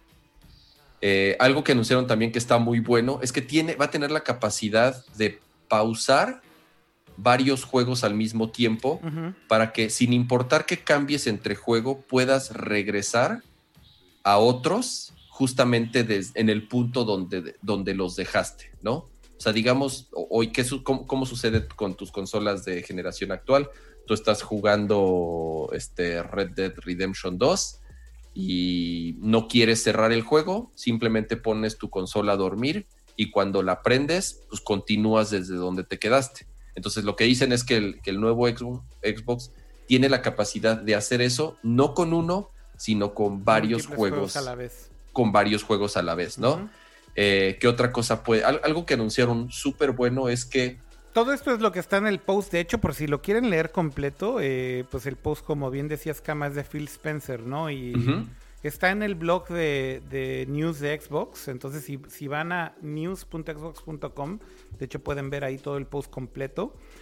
Pero, a ver, Kama, de todo lo que has mencionado, ya mencionaste lo de los 12 teraflops, mencionaste lo del variable rate eh, shading, no, todavía no. Eh, pero, por ejemplo, lo del ray tracing, eh, pues que sí está básicamente acelerado vía DirectX el ray tracing, que esto es una tecnología que empezó con la serie de RTX de Nvidia. Así que básicamente ahora lo están llevando a las consolas de siguiente generación. Y esto que mencionabas, ¿no? El Quick Resume for Multiple Games, el resumir los juegos rápido, eh, teniendo inclusive varios juegos a la vez. Y luego esta cosa que se llama Smart Delivery, que está muy interesante, Kama, que no sé si leíste pero me pareció un movimiento buenísimo de cambio generacional de Xbox. Y es que si tú, por ejemplo, compras una versión de un juego en este momento, ¿no? Vamos a suponer que compras Cyberpunk 2077 para tu Xbox One eh, X, ¿no? Para tu Xbox One actual, ya sea un Xbox One S o un Xbox One X, que es generación actual, ¿no? Y lo, pagas full price, lo que sea. Esta cosa que se llama Smart Delivery es un feature que al parecer lo que está tratando de decirte Xbox es que van a hacer la transición entre una generación y otra mucho más suave, dándote la versión correcta del juego dependiendo del hardware que tengas. ¿Qué significa esto? Que es posible que en un juego como Cyberpunk, por ejemplo, lo que no queda claro es si esto vas a tener que pagar como un extra o no.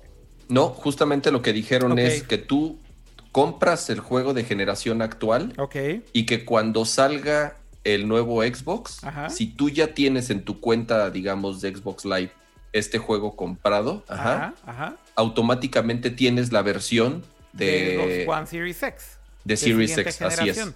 Aquí lo, que dice el bullet tal cual en inglés dice, esta tecnología te deja comprar un juego una sola vez y saber que no importa si lo juegas en un Xbox One, en un Xbox o en un Xbox Series X, vas a tener la versión correcta para ese juego sin importar el Xbox en el que estés jugando. Dice, estamos haciendo el commitment o el compromiso de usar Smart Delivery para nuestros juegos exclusivos de Xbox Game Studios, incluyendo Halo Infinite, para asegurarnos de que solamente tengas que comprar el título una sola vez. Tal vez entonces ahí es donde mi ejemplo de Cyberpunk no es tan bueno, porque más bien aquí ellos se refieren a que solo los juegos de ellos que son de Xbox Game Studios son los que sí tendrán este feature por lo menos garantizado. De modo que si compras tu Halo una sola vez, y lo estás empezando a jugar en Xbox One S o Xbox One X, cuando tengas tu Xbox Series X, te lo van a actualizar para la versión de siguiente generación sin ningún costo extra, ¿no, Kama? Sí, o sea, es, algo como lo que hoy en día sucede en PC. Digamos que mm. tú tienes tu juego en. Tú compras un juego en Steam, ajá.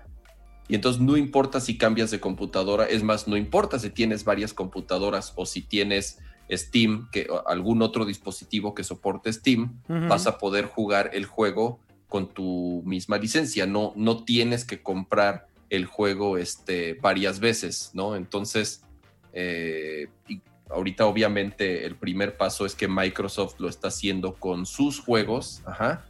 Y quiero pensar que si algún developer se quiere sumar a esta iniciativa lo puede hacer, pero yo lo dudo mucho, ¿no? Obviamente lo que va a querer CD Projekt Red es venderte Cyberpunk dos veces, ¿no? O sea, no lo sé. Eh, yo creo que habrá developers que se sumen, cama, porque creo que esto suena como un. ¿Tienes tan buena onda? ¿Activision?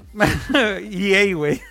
¿EA? No, no, no, no, creo que esos güeyes sean tan buena onda. No, o sea, yo, yo, yo creo que justo lo que está tratando de hacer Microsoft es por lo menos garantizar que de sus juegos tengas este beneficio, pero estoy seguro que están tratando de convencer a algunas compañías de que también lo hagan para hacer esta eh, transición más suave. Lo que dice aquí Juan Carlos es que, mira, yo no estaba tan perdido, es que por ahí leí lo de Cyberpunk, güey. Juan Carlos en YouTube dice Cyberpunk también ya está confirmado que solo vas a tener que pagar una sola vez y te van a dar Smart Delivery también en, Xbox, ahí tienes. Pero CD eh, Projekt Red son, son good guys. Sí, ellos son good guys.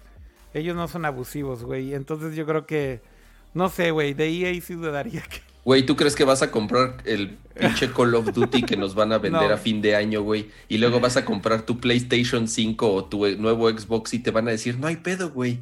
Ahí está el nuevo gratis. Yo lo dudo. La verdad está muy cool el feature, güey. O sea, ojalá más publishers se suban con sus títulos.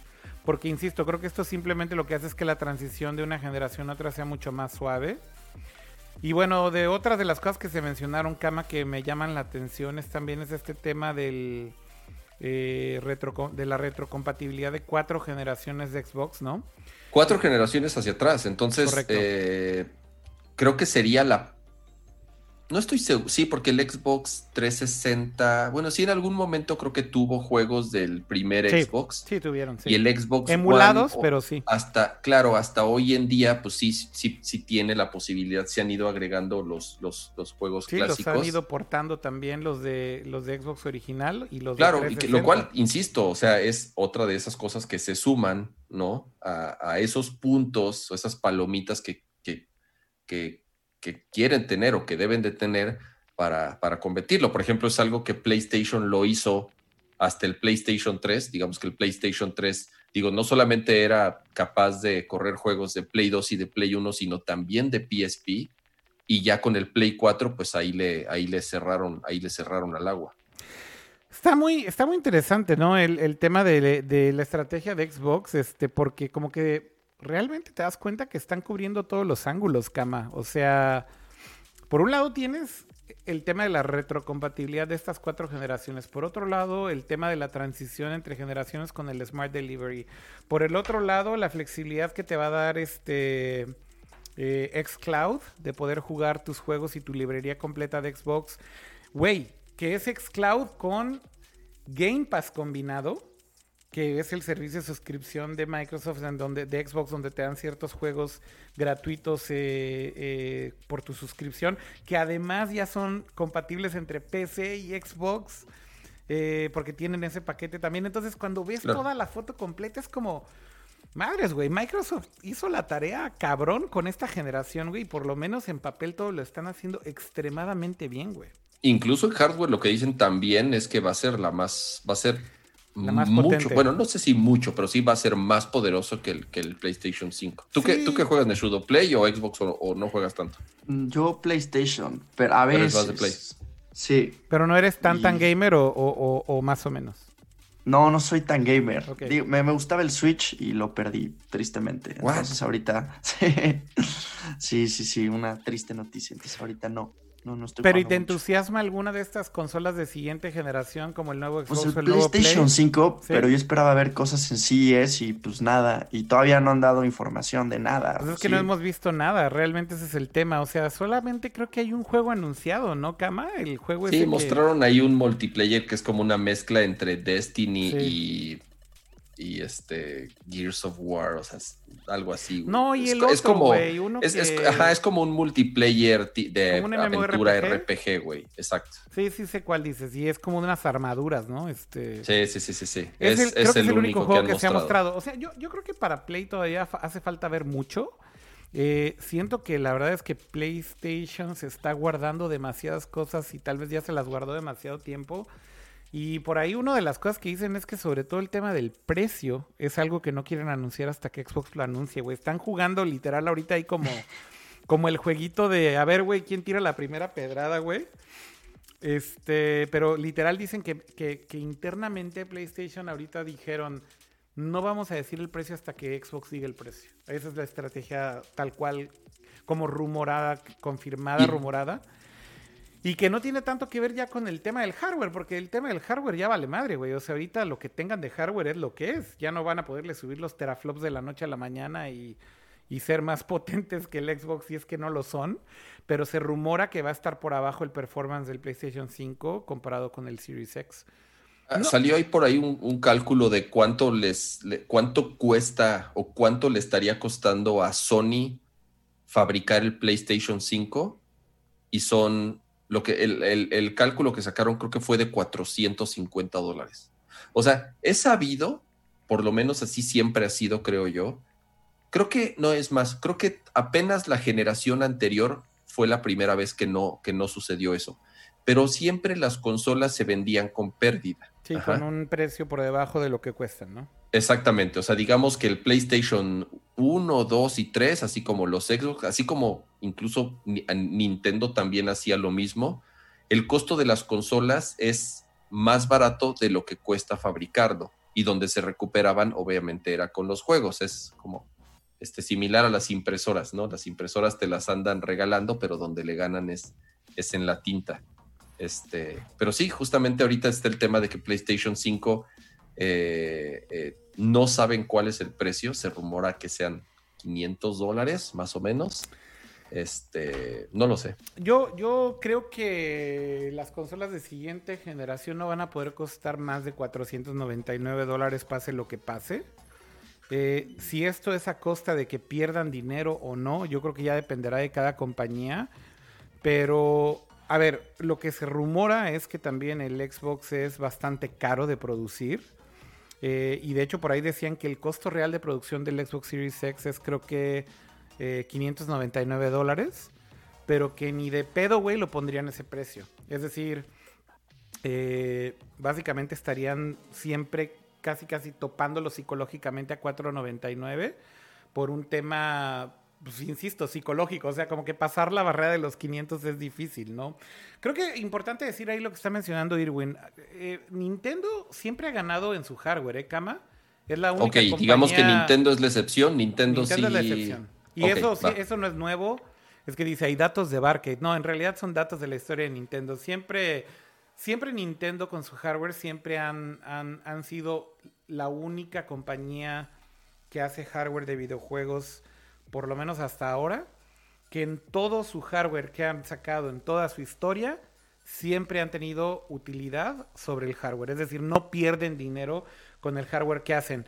Eh, y bueno, esto es algo bastante sui generis comparado con la estrategia que ha seguido PlayStation y Xbox, que como bien dices, Kama, pues han utilizado más el modelo de, de las rasuradoras, ¿no? De Gillette, en donde te venden la, la máquina barata, pero donde se desquitan es en las en las navajas, ¿no? Este, entonces, yo creo que pase lo que pase, no creo que vayan a costar más de 4.99, pero sí creo que también PlayStation está considerando inclusive que si Microsoft anuncia 4.99, justamente a lo mejor ellos se avientan a decir, pues saben qué, güey, lanzamos a 4.49, güey, a lo mejor, o una cosa así. A lo mejor justo para tratar de compensar en las cosas en donde sienten ellos que están flacos, ¿no? Y tal vez si no me equivoco, si no me equivoco, es la primera vez que van a salir al mismo tiempo. ¿Casi? Ah, no, no, no. Eh, Play, ¿cuánto, qué, tipo de diferencia hubo entre Play 4 y Xbox One? Como un par de meses, ¿no? Un par de meses, creo. Sí, fue relativamente cerca también el lanzamiento. Sí, no fue tan grande la diferencia. unos cuantos meses nada más. Pero yo creo que este es el lanzamiento, digamos, más simultáneo. Más cerrado, ¿no? Más cerrado. Y creo que justo también por eso es que están eh, como ahí jugando ese jueguillo de tú primero, tú primero, güey. Y más bien Microsoft ya tomó el lead de decir, bueno, ya suelta más sopa y creo que Microsoft está en la posición de decir, mejor ya decimos todo lo que tenemos casi, casi, güey. Y creo que Play más bien está jugando el juego de, pues aguanta la vara hasta lo más que podamos. Porque hay muchas cosas que creo que no se saben todavía, sobre todo a nivel de hardware. Del de hecho, no se sabe nada, güey, del Play. O sea, la neta, y sí, en cuanto a anuncios, Xbox ya quieras o no, ha dado un chingo de anuncios, un chingo de detalles. O sea, prácticamente ya conocemos la consola, ya sabemos eh, las capacidades, ya sabemos incluso muchos juegos que van a salir. No, y con este eh, post de esta semana, pues todavía más, ¿no? Del servicio, del software, del hardware, de, de, features, de todo. O sea, ya, ya hay demasiado y de Play no tenemos nada, güey. ¿Cuándo tendría que salir el PlayStation en teoría? Las dos yo creo que van a salir en noviembre. Ese es mi, mi, mi, mi opinión sin saber nada insider. Este, van a salir en noviembre las dos, creo yo. Eh, sí o sí. Digo, a menos de que el coronavirus implote, güey, y no puedan fabricar sus consolas o algo así. No, pero, o sea, yo, yo, creo que tiene que ser noviembre sí o sí, porque a huevo tienen que lanzar antes de la temporada navideña y aprovechar la temporada navideña para tener buenas ventas, ¿no? Así que yo a lo mejor ilimitadas. Pues yo diría que lo ideal sería que salgan a finales de noviembre justamente. Yo creo que el, fin de semana más importante para este tipo de venta de hardware, sobre todo en Estados Unidos, es el, fin de semana de Thanksgiving. Que tienes ahí Black Friday. En Black Friday no necesariamente tendrían que salir con un precio súper agresivo, pero el hecho de que la gente gasta muchísimo dinero en Black Friday hace que sea el, el momento ideal para que la gente vaya por una tele y se le pegue el PlayStation 5, ¿no? Este, o se le pegue el Xbox. Entonces, ah, no, pero lo que yo voy es que a lo mejor y no van a poder dar, darle a los usuarios eh, tantas consolas por el tema del coronavirus. Puede ser que sea limitado, a escasez. Escasez, sí, puede ser. O sea, a lo mejor sí salen, pero tal vez en unidades limitadas. Eso podría pasar, creo yo. Este, creo que es un riesgo ahorita, ¿no? Pero, pero definitivamente tiene que ser noviembre, las dos sí o sí. Y lo que no sé es si se aventarían el tiro de encimarse en el mismo día. Yo creo que, yo creo que aquí, como lo pone en el chat Juan Carlos, que dice 15 y 22 de noviembre, eh, que fue en 2013 las fechas de lanzamiento. Una semana nada más, güey. Sí, de, de, la generación pasada. Te habla un poco de que, pues hasta en ese sentido tratan de decir, ¿sabes qué, güey? Por lo menos no nos pisemos tan culero los callos. O sea, al final están compitiendo, pero salir el mismo día, güey, dos consolas, creo que estaría muy salvaje. Sí, pero, o sea, digo, son entre comillas enemigos o bueno, son competencia, pues tampoco son tontos, ¿no? O sea, obviamente sí tienen, sí tienen que, o sea, saben que no pueden salir al mismo día a vender consolas de 500 dólares o 400 o 600 o lo que sea. Sí, eso es darte Porque, a, ver, digo, y también la otra es... En el pie tú solo, güey. Siendo, siendo, siendo realistas, ¿cuántos mensos somos los que compramos... ¿Las dos? Las dos, güey. además, el día, de salida, güey. La neta, o sea, porque, güey, o sea, pues no, o sea, güey, yo, creo que va, yo creo que ahí se nos va nuestra lana, güey. Pero, pero nosotros somos una minoría. somos exactamente. Y la otra es, ¿qué usuario hardcore de PlayStation va a decir, ay, no, ya, me voy a cambiar a Xbox, güey, me convenció, y viceversa, güey. Creo yo que ya cuando te casas con una plataforma y ya cuando eres usuario, güey, cuando tienes años pagando tu cuenta de Xbox Live, y tienes a todos tus amigos en Xbox Live, güey, pues vas a seguir en esa, en esa plataforma. Muy probablemente. Yo creo que lo mismo pasa con Sony. Sí, sí, sí, eso es cierto. O sea, yo no creo que ahorita muchos estén así de, puta, ¿cuál compro? ¿El Play 5 o el Xbox, güey? Yo no creo, güey. Yo estoy seguro que ya la mayoría, ya tomó ese si van a comprar una, que es la, o sea, insisto, la gran mayoría, los que van a comprar una nada más, ajá, ya saben cuál van a comprar, güey. O sea, güey. La, gran mayoría, la gran mayoría, estoy de acuerdo, sí. güey, yo no estoy esperando a que llegue fin de año y decir, güey, ¿qué, qué, qué, teléfono va a presentar Samsung, güey? A lo mejor está más chingón que el iPhone, güey. ¿Me entiendes? No, güey, o sea, yo no me voy a cama lo, lo, tenías que hacer, güey. No, no, pero a ver, insisto, güey, si no, ya estás... no, ¿No te interesa saber qué va a presentar Samsung a final de año, cama? No, o sea, sí me interesa porque obviamente escribo y hablo del tema y me gusta platicarlo. Sí, pero entiendo tu punto, o sea, no te vas a cambiar de, plataforma, güey. o sea, eh, yo, ahora yo no soy usuario de dos teléfonos, güey. Tú sí eres usuario de dos teléfonos, o de, tres, güey, o cuatro, no sé cuántos cargas al mismo tiempo. un, chingo, pero tiene más que ver con la naturaleza de lo que hay que tengo que estar probando. Exacto. cómo funciona lo que hacemos en un teléfono y otro. Yo, con, yo con uno me basta, güey. Entonces yo creo que es similar a los, a los videojuegos, güey. O sea, yo no creo, insisto, que alguien que juega Play todo el tiempo y que le gustan las exclusivas de Play y que es fan de God of War y que es fan de... Fíjate que eso es muy buen este punto lo que decías, pero que también tienes a tus amigos ya ahí. Ese es un punto fuerte, ¿no? Exacto, ¿no? Entonces, este, como decía Neshudo, o sea, yo voy a comprar Play 5, ¿no? O sea, digo, igual y tiene los dos, o es más, a él seguramente, no sé, tal vez le regalen las dos, o Microsoft le mande un Xbox, no lo sé, este, pero ya tiene como una preferencia por, por, por una plataforma. Sí, sin duda alguna. ¿Y a poco usas las dos consolas? Sí. No, no, no, no, no, pero, o sea, ahí te va. La verdad, yo sí, o sea, sí compré las dos el día de salida. Eh, no, y la verdad es que sí jugamos en las dos, cama. Bueno, las y sí jugué en las dos, pero hubo, pero, a ver si hubo un momento así en donde los caminos se separaron, como el meme de Fast and the Furious, que cada quien tomó su camino. ¿Y en qué momento fue eso, güey? Yo creo, ¿sabes cuándo? Cuando compré la, cuando, cuando actualicé mi PC Master Race. Ajá. Claro, porque ya todos los juegos que salían en Xbox o los que eran multiconsola, mejor dicho. Claro, o sea, yo más bien ya los jugaba en PC, güey. Que es donde los jugabas mejor. Güey, con pinches gráficos bastardos y una, o sea, a, 150 frames por segundo, güey. Pero entonces, peor aún, güey. O sea, no te fuiste por una consola u otra, te fuiste por tu Master Race PC, güey. No, pero a ver, espérate. Pero quise jugar Sekiro, quise jugar Last of Us Remaster, quise jugar God of War, quise jugar Horizon Zero Dawn, quise jugar Nier Automata. Todo lo que has dicho me suena a Play, por cierto. Persona 5, güey. Y es que la neta, por eso se lo barrió en esta generación. La verdad es que el catálogo de PlayStation 4 estuvo infame, güey. La exclusiva de juegos de PlayStation 4 estuvo cabroncísima. en esta generación actual, la madriza estuvo infame, güey, en catálogo de PlayStation Xbox, güey. O sea, infame, güey. Infame. Y entonces, ¿qué va a pasar con la siguiente? Güey, no creo, no lo sé, yo creo que sería la primera vez que no compro una consola en un día uno. Ajá. Ajá. En, hablando del siguiente Xbox. No lo sé, güey. Y a la mera hora me caliento y ahí estoy de tonto, güey. O sea. Pero el Play 5 sí te lo vas a comprar de igual. obviamente el Play 5 sí. O sea, el PlayStation 5 sí. Eso es un hecho. Ajá.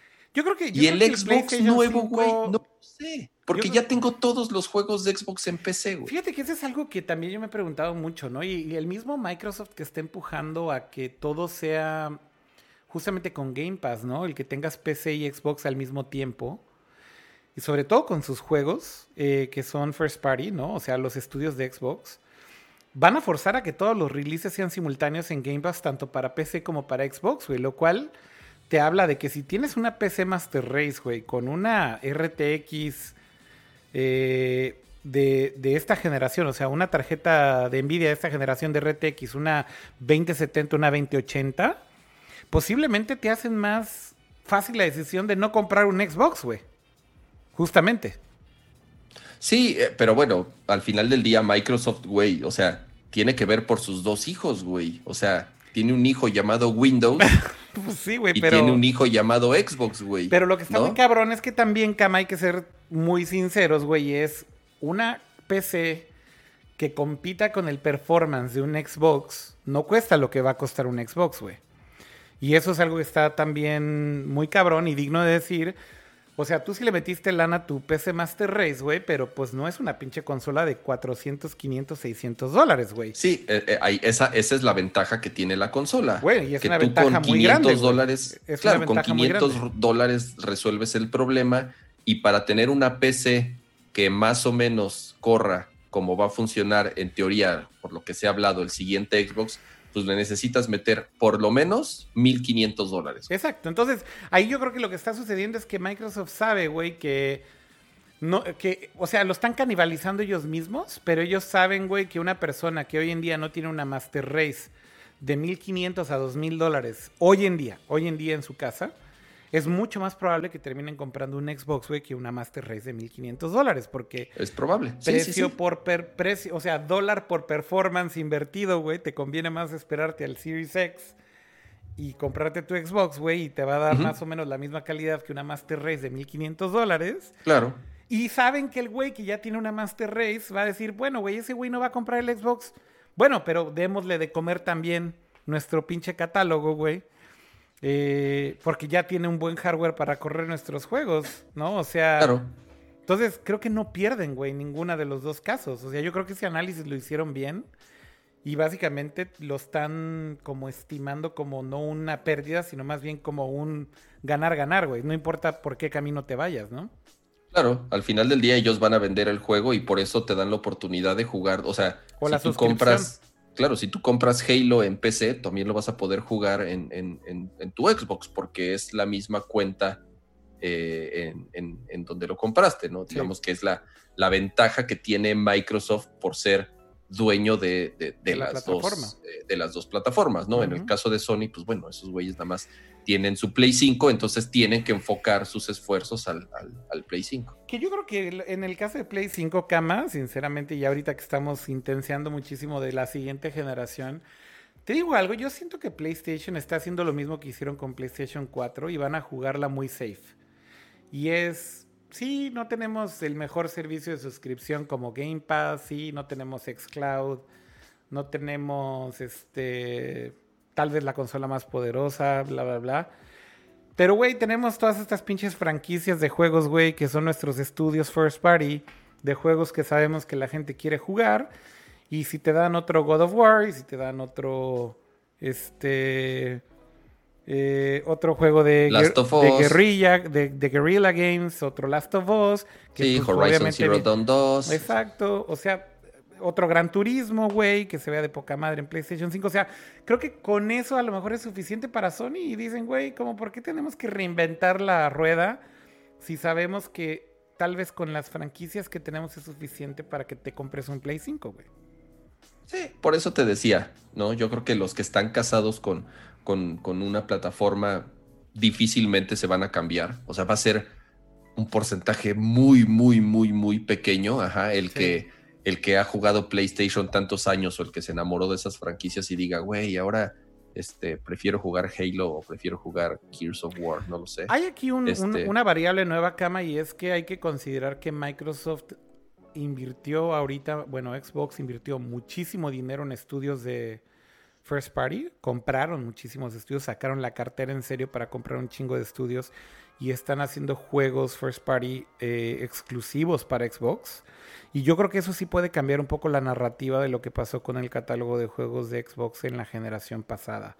Si estos estudios logran hacer juegos chingones que sean exclusivos, yo creo que no, va a ser day one, pero en ese proceso, digamos, en que las dos consolas empiecen a coexistir, posiblemente puedas ver a gente que sí considere comprarse un Xbox por un juego, dos juegos o tres juegos que sean exclusivos de esa consola, güey. Pero, híjole, pero si no es Day One, ¿es cuándo, güey? Porque la gente va a tomar la decisión en caliente. y ahora, estas, estas compras. Yo creo que esa decisión puede tomar también unos meses, güey. O sea, no tiene que ser Day One, puede ser Pero a ver, eh, la, compra de estos puede estudios. Puede ser que compres una el Day One y justo te esperes, y entonces el siguiente año lo que no había pasado es que digas.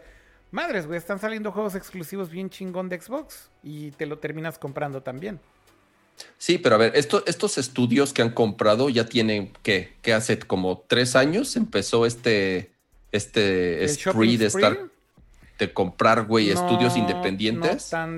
como tres años, güey, más o menos. Sí, más o menos. Y, güey, o sea, ¿qué ha salido de eso, de todos esos estudios? ¿Qué juegos salieron para Xbox? Obviamente todos lo estaban haciendo para Series X, güey. O sea, queda claro que toda esa inversión no le hemos Por eso te digo, ya van tres años, güey. O sea, si no, si no es rápido, güey, ¿cuándo es, güey?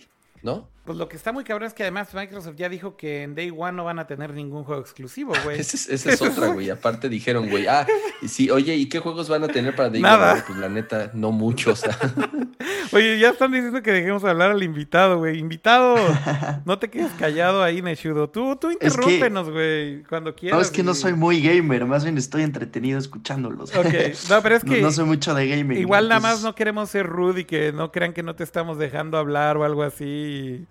Pero si tú quieres meterte cuchara, meter. Pero a ver, ya, ya sé dónde, dónde va a entrar Neshudo, porque ahí te va. O sea, lo interesante de esto, obviamente, digo, parte de toda esta que, que viene este, nueva, nueva generación es eh, que va a ser Nintendo, güey. O sea, yo la neta, güey, más que el Play 5 y más que el Xbox One y lo que sea, bueno, Xbox Series X, güey. A mí, yo la consola que más he disfrutado además de mi PC los, los últimos par de años, ha sido mi Switch, güey, ¿no? Entonces, güey, yo sí quiero saber, yo le voy a llamar el Switch Advance, güey. Ajá.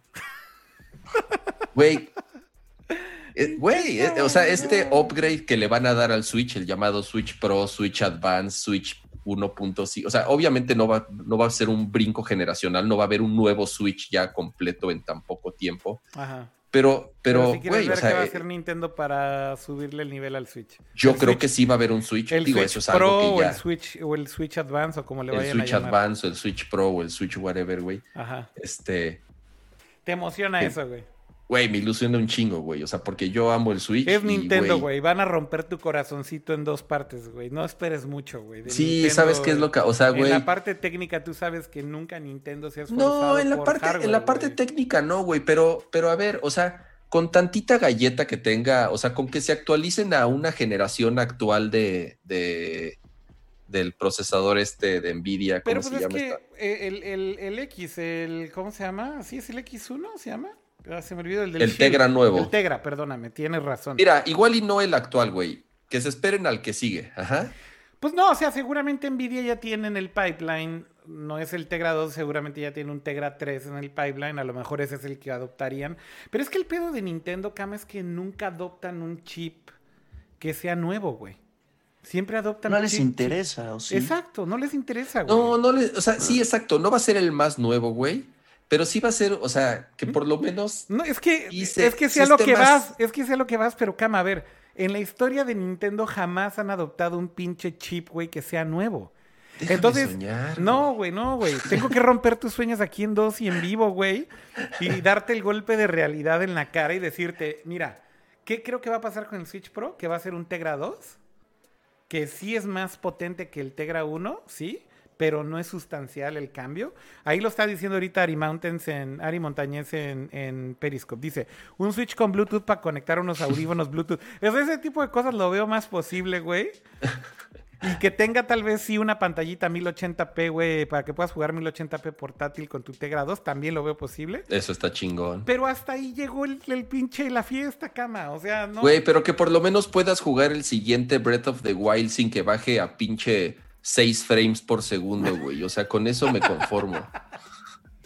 Pues bueno, el Tegra 2 seguramente puede hacer eso, güey. Y no Por eso te digo, güey. Con, e, con, eso me, con eso me conformo, güey. Y que lo puedas jugar o sea, Y que el siguiente Metroid y el siguiente Bayonetta y todas esas cosas que nos han prometido y no han mostrado ni madres, güey. O sea, se, se jueguen decente. Eso, es, ah, eso es todo lo que pido. A ver, Nechudo, ¿quieres, ¿quieres decir algo aquí al respecto de esto? Que yo, siendo alguien no muy gamer, o sea, sí lo juego, pero no, no, no soy tan gamer. Ajá. Pues, yo lo veo como que a Nintendo no le interesa, ¿no? Porque al final siguen vendiendo y tienen su franquicia de Mario y tienen sus exclusivas que al final venden. Que digo, creo que la, tuvieron problemas, ¿no? No con el, ¿cómo se llama? El Wii U. Fue, que fue un fracaso, ¿no? Sí, el Wii U es de sus consolas sin duda más, pues, que, peor les fue, ¿no? Este, una de las razones por las cuales hay muchos relanzamientos de juegos que salieron en Wii U en Switch es porque había juegos muy buenos en Wii U que nadie jugó, este, básicamente, ¿no? Pero sí, creo que con el Switch van mucho mejor y les está yendo increíble, ¿no? O sea, el número de ventas de, Switch es brutal. Y lo que dices, Neshudo, o sea, al final sus franquicias es lo que valen, ¿no?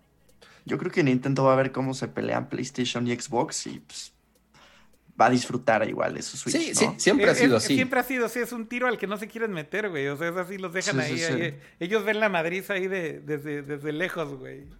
Así de madriense por ese pinche mercado premium loco de de gamer que quiere high specs, güey, mientras nosotros acá seguimos en nuestro desmadre. Y... Pero, tienen que hacer algo, o sea, de verdad, no, van a, o sea, sí van a salir juegos importantes, sí van a seguir vendiendo hardware, pero yo no veo que pase un año, ajá. Ajá.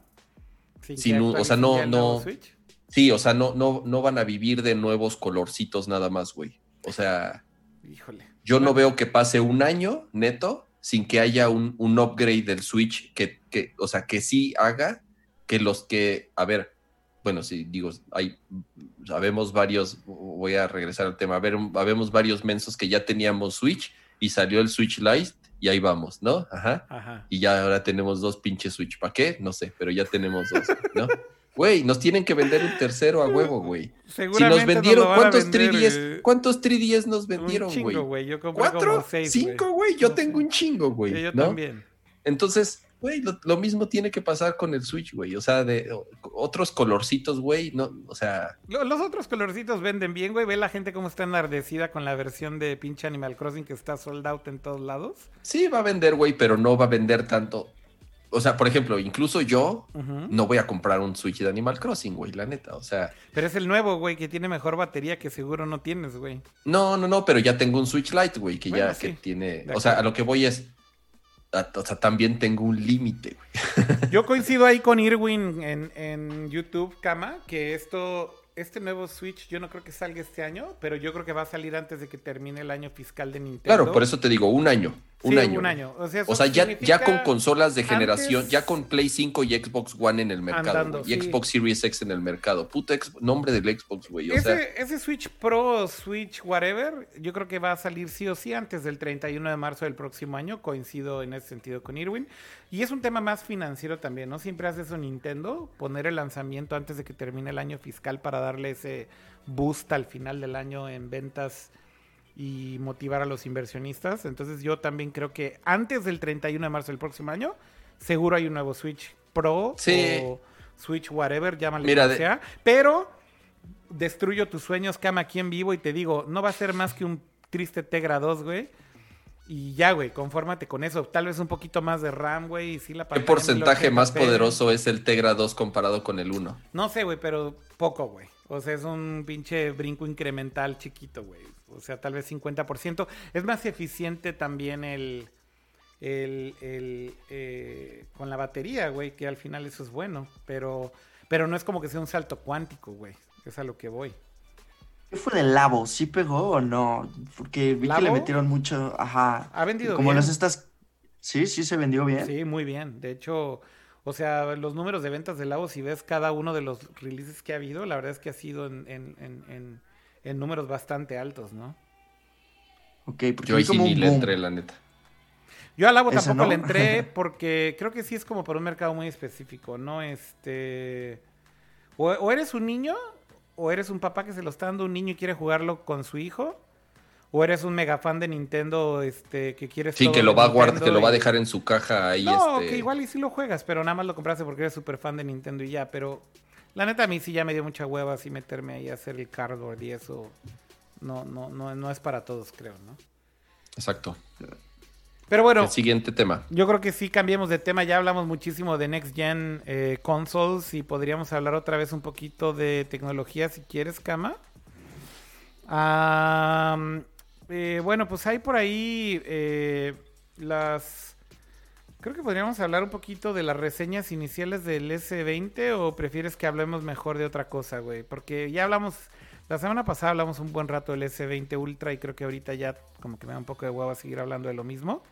Pues nada más comentar, creo que eh, justamente hoy ya eh, se, rompió, el embargo. se terminó el embargo, ajá, justamente, en donde ya se podían publicar ya las reseñas completas del teléfono. Sí. Eh, ¿Ya salió a la venta? No, ¿verdad? Todavía no.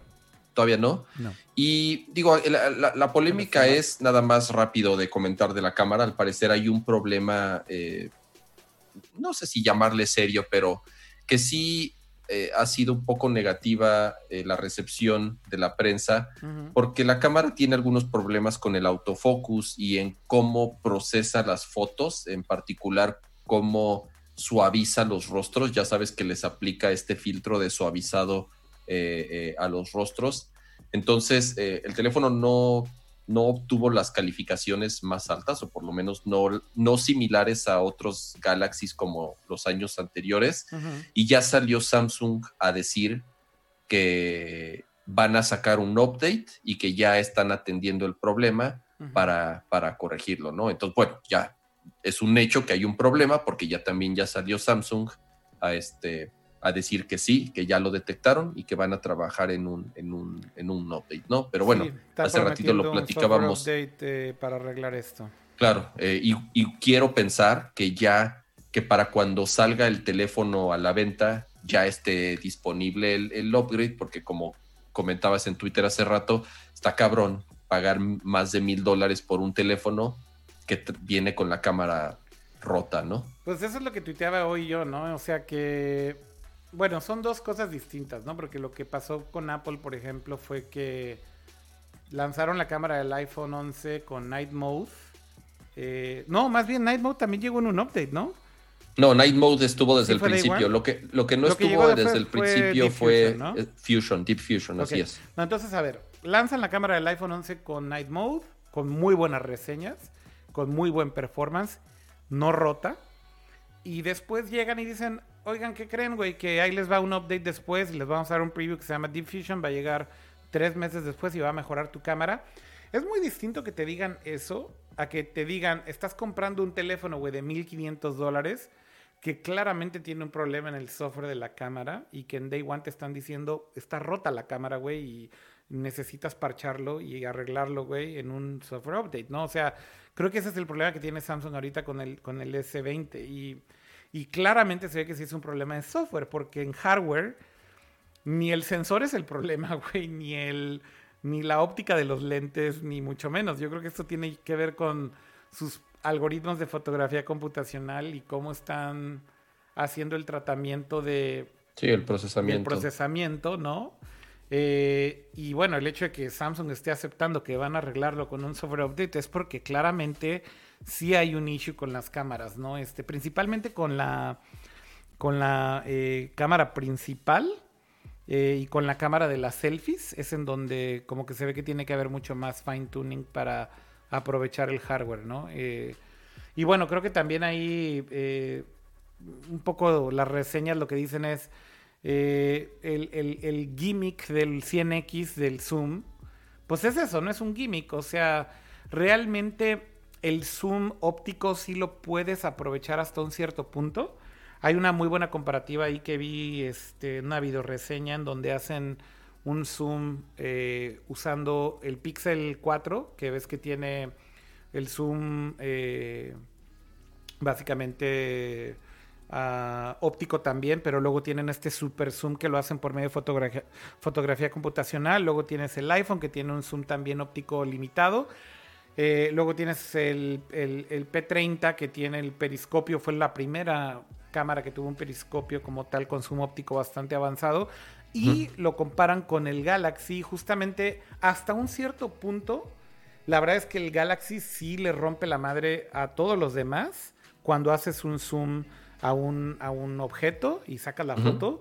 Se ve claramente la diferencia, güey, del ruido que le ponen las demás cámaras versus en la cámara del, del S20 es notable la diferencia. Sin embargo, cuando pasas del threshold del zoom óptico y ya te vas al digital, es como gimmick, ¿no? Tal cual, o sea, es un pinche gimmick que nunca vas a usar y no te sirve para absolutamente. y, que además se ve horrible, o sea, lo que dicen es que sí está, sí. está medio cabrón que, que, o sea, literalmente creo que está impreso en el teléfono zoom de 100x. dice 100x atrás, es que... y cuando lo usas, realmente dicen, güey, o sea, e, es, es, es, inusable esto, o sea, no sirve para nada, es, es, es ridículo que lo anuncien como un feature tan importante como para que lo pongan en el teléfono cuando el resultado realmente es, es, malo, por decirle poco. Sí, es absurdo. Está muy cañón, ¿no? Como las compañías se presionan, se presionan, se presionan, tenemos que innovar, tenemos que lanzar, lanzar, y prácticamente, digo, no voy a decir todas, pero muchas fallan en, el día de la salida, o sea, no están al 100%, tardan en, en estar al 100, está muy cañón. Antes no pasaba eso. Sí, es muy cierto eso, y, creo que tienes un muy buen punto como, pues sí es una especie de presión que ya tienen, creo, todas las compañías. Por alguna razón no cambió aquí la toma ahorita que estabas hablando, Neshudo, lo siento, pero es que creo que tiene que ver aquí con la videollamada más bien. Eh, ahorita voy sí, igual a mí se me congeló, ajá. Sí, pero bueno, a ver si ahorita lo puedo arreglar. ya, ya eh, Ok, ya está. Pero bueno, eh, es un buen punto, Neshudo. O sea, creo que se están poniendo barreras ya muy, digamos, agresivas para justificar los precios de los teléfonos, ¿no? Es algo que discutía con Pato, que estábamos solos el podcast pasado, le decía, oye, la neta, Pato, para mí el, hueso duro de roer es que ya pasamos la barrera de los mil dólares con los teléfonos y, y la verdad es que cada vez se ve como más difícil justificarlo, ¿no? O sea, como cuando hicimos la reseña del iPhone, la conclusión fue, güey, la neta, si tienes que escoger entre el iPhone 11 Pro y el iPhone 11 normal, pues el mejor, eh, digamos, dólar por inversión que obtienes de beneficios por el iPhone 11 normal, sin duda, porque tienes una muy buena cámara, la misma cámara, el mismo procesador. Este, sí, la pantalla no es tan buena y no se ve tan de lujo el teléfono y lo que quieras, pero, o sea, obtienes muchísimo más por, por ese tier, digamos, alto, pero no tan alto, que si te vas a lo más, más, más pro. Y creo que es lo mismo que está pasando un poco con Samsung en este momento, ¿no? O sea, si tú comparas el S20 contra el Ultra, la realidad es que estás obteniendo prácticamente los mejores features si te compras el S20 y todos los features extras del Ultra pareciera que justo se quedan en eso, en solo una bola de gimmicks que no son necesarios en tu vida y que no van a ser útiles tampoco jamás. O sea, el 100X de la cámara no sirve para absolutamente nada. Y los 108 megapíxeles, fíjense, esa es otra cosa muy interesante que vi de las reseñas. Sí puedes sacar fotografías en 108 megapíxeles porque puedes forzar la cámara a que utilice el 100% de los píxeles para capturar la foto en ese tamaño actual de 108 megapíxeles. Pero el problema que tienes cuando capturas la foto de ese tamaño es que sí tiene distorsión y sí tienes un problema ahí de eh, justamente que el resultado no es precisamente el mejor, porque aunque tienes eh, la opción de capturar a 108 megapíxeles, en realidad, ¿por qué vale esto eh, cuando sacas una foto con este sensor? Es la implementación del software que hizo Samsung de esta cosa que se llama Pixel Binding, que básicamente es que toman la, la foto en 108 megapíxeles, pero después combinan toda esa información, toda esa data para darte un resultado de una fotografía que es mucho más nítida y tiene más detalle en un pixelaje menor. Entonces utilizan la información del sensor para que sea mejor calidad, pero básicamente te están haciendo un, un downsampling o le están escalando hacia abajo la foto para obtener esa mejor calidad. Entonces ahí es cuando también dices, madres, güey, o sea, ni siquiera es que vayas a poder utilizar el sensor de 108 megapíxeles. O el tema de que graba video en 8K, güey. Es lo mismo, ¿no? O sea, güey, ¿dónde vas a ver ese pinche video, güey? ¿No? Este es un poco otra vez el mismo problema. Eh, e, esa es la parte que a mí justo me llama mucho la atención de, de estos teléfonos de última generación y de cómo, pues, güey, parece que sí, es como mucho gimmick, güey, ¿no? Mucho gimmick. Y para que llegue el 5G a México. Y bueno, ah, pues bueno, ese es otro tema. Ese es otro muy buen punto también, lo de la conexión, ¿no? Sí, sí, sí. Sí. Va a tardar un rato, yo creo. Va a tardar un rato, yo también lo creo. Este, voy una foto de 108 megapíxeles, ¿para qué la quieres? ¿Para imprimirla del tamaño de tu coche y pegarla? y, que, y, que, además ni es real, o sea. pues ese es el tema, ¿no? Con, con las reseñas iniciales del, del S20. Habrá que ver cómo mejora eh, con software updates Samsung la experiencia. Ya bloqueé otra vez al bot a los que nos estaban reportando ahí.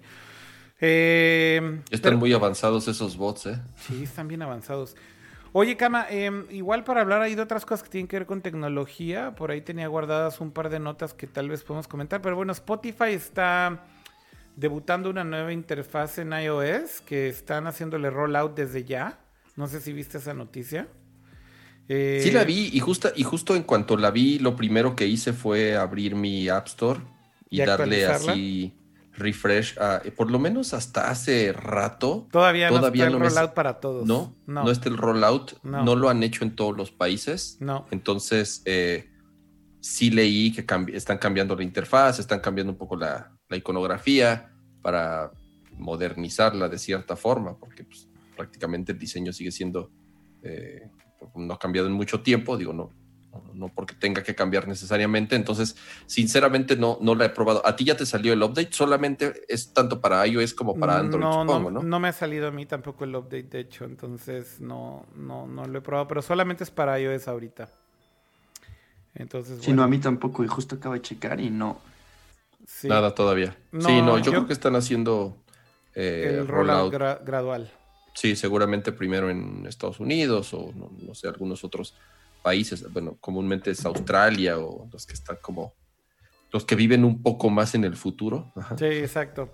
Oye, y, hablando de cosas también ahí de redes sociales y eso, estas cosas que ya a veces me parecen absurdas, ¿no? Pero por ahí veía esta noticia que me hacía mucho reír, güey, dije, lo tengo que comentar en Alcor, aunque sea un poquito. Pero LinkedIn, güey, anunció que van a sacar un feature que es Stories, güey, LinkedIn, güey. ¿Te acuerdas, güey. ¿Te acuerdas que hace unos meses decíamos, güey, Stories es absurdo, güey, ¿no? O sea, desde que se lo robaron a Snapchat, güey, Instagram, básicamente ya es como un running joke, ¿no? O sea, cualquier producto hoy en día es como, ok, ¿qué le agregamos, güey? A ver, vamos a pensar, ¿qué sigue, güey? ¿Qué están usando? No, pero ya no la piensan, más bien es stories. ¿Cómo lo integramos? Ah, más bien ya es así, exacto. Ya la, ya la junta más bien es como, ¿cómo metemos con pinche calzador, güey, a huevo, güey, este, stories en nuestro producto, aunque no tenga nada que ver? Pues bueno, güey, la última plataforma que lo va a hacer es LinkedIn. Y literal anunciaron que están trabajando en un feature de stories para LinkedIn, cama. No mames, güey. Güey, yo LinkedIn, güey, o sea, sí tengo cuenta, pero no, creo que no entro hace o no la actualizo hace, no sé, cinco seis años. Digo, yo no sé si realmente sea una herramienta valiosa, ¿eh? Sí lo es, güey, sí lo es. A ver, debo decir que yo soy un usuario bastante activo en LinkedIn. Y no me Ahí está, güey, me empieza a, subir tus historias, güey. No, güey, porque, no, porque es a lo que voy. O sea, sí soy muy activo en LinkedIn para un cierto tipo de cosas. Sobre todo, por ejemplo, business leads, contacto con, con gente con la que he trabajado antes, sí me sirve mucho. Eh, entonces, para chamba, la verdad es que es una herramienta muy buena y creo que es una, red social que Microsoft ha cuidado y ha cuidado bien. Pero, por ejemplo, justo me imaginaba, ¿cómo diablos usarías pinche stories en LinkedIn, güey? O sea, no sé qué tipo de updates tendrías que poner ahí así de... Como para que esta gente, así como ahorita está diciendo Star y pinches godines que están ahí en LinkedIn, güey, ¿no? Este... Pues no sé, güey, ¿qué, qué, qué pones ahí, güey, para que actualices a tu red Godín de. Pero además, pero ajá. Además, yo digo, yo alguna vez, este, justamente eh, hace muchos años viendo LinkedIn, que sí me sacó de, pedo ver, ver una foto de un, o sea, ver una foto de perfil.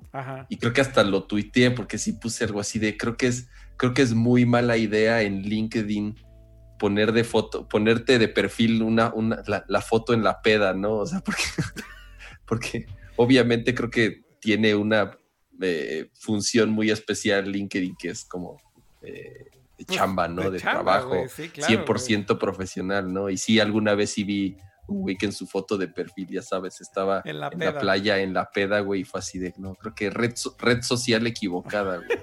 Entonces, ¿qué vas a subir en tus historias, güey? ¿Cómo, ¿Cómo estás llenando un pinche Excel bien cabrón, güey? O sea, ¿qué, vas, qué vas así? Así de, miren cómo, miren cómo domino los macros. No creo, o sea, yo creo que, yo creo que un formato de stories en LinkedIn me lo imagino como que sí podrías tal vez editar como videos corporativos de tu compañía, güey. Este, como para subir ahí como tus productos. ya están poniendo cosas bien culeras en el chat. Godines TikTokers. ¿cómo, ¿Cómo calientas tus toppers en el microondas? ¿Cómo apestas ¿Cómo apestas la oficina con el pozole que estás calentando en el microondas? Ese es, este story en LinkedIn, güey. Así, puras, puras historias super godín, güey, así, hardcore, güey.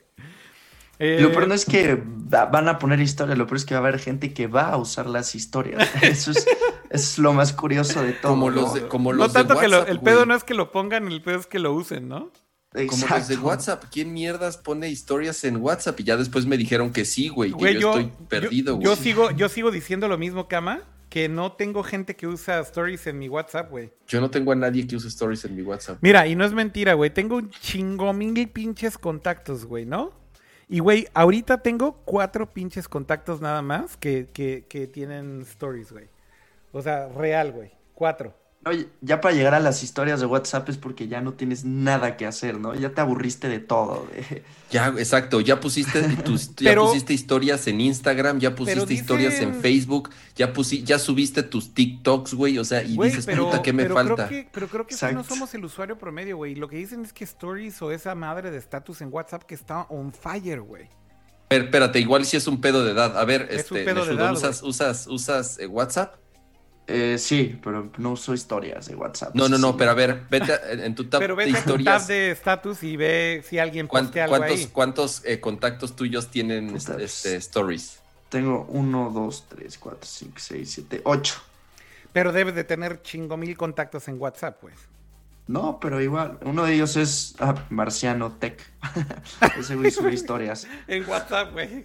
Algo está haciendo él bien y nosotros muy mal, güey, tal vez. La neta, la neta, más bien lo que creo es que sí es como de generacional, güey, porque, por ejemplo, he visto el teléfono de, de, mi, de mi jefe, de mi papá, y, güey, no mames, su pinche estatus está en fuego, güey. O sea, ahí hay como 200 contactos que tienen sus pinches stories, güey. Entonces creo que sí es generacional, cama. Muy Pero entonces es generacional pues hacia arriba, güey, no hacia abajo. Sí, hacia arriba, exactamente. Hacia mm. arriba, exactamente. Exactamente. Pero a ver, güey, digo, o sea, no, no, no es que yo sea un chavito, güey, digo, tampoco soy un abuelo, pero tengo en mi WhatsApp, pues, a, o sea, mundo. tías, güey, mis papás, o sea, conocidos de la familia, güey. y, nadie usa esa Güey, no es choro, uno, uno, güey solo un, solo un status. Solo uno, güey. Habrá que ver en LinkedIn, güey. Yo quiero ver esos videos de los godines calentando sus pozoles en el microondas, güey. Ese es el futuro, cama, y no lo sabemos. Güey, el, el, el, el, memes cubículo, de el cubículo, el cubículo decorado, güey en el cumpleaños, güey, con los pinches globos y los post-its. Las frases motivacionales de Piolín, güey, van a aparecer en LinkedIn, güey. Ya va a haber LinkedIners. Exacto, güey. Ándale. Dice, a ver, voy a ir al chat un poco ya para ir cerrando y despidiendo el show de hoy y ver los comentarios que están poniendo ahí.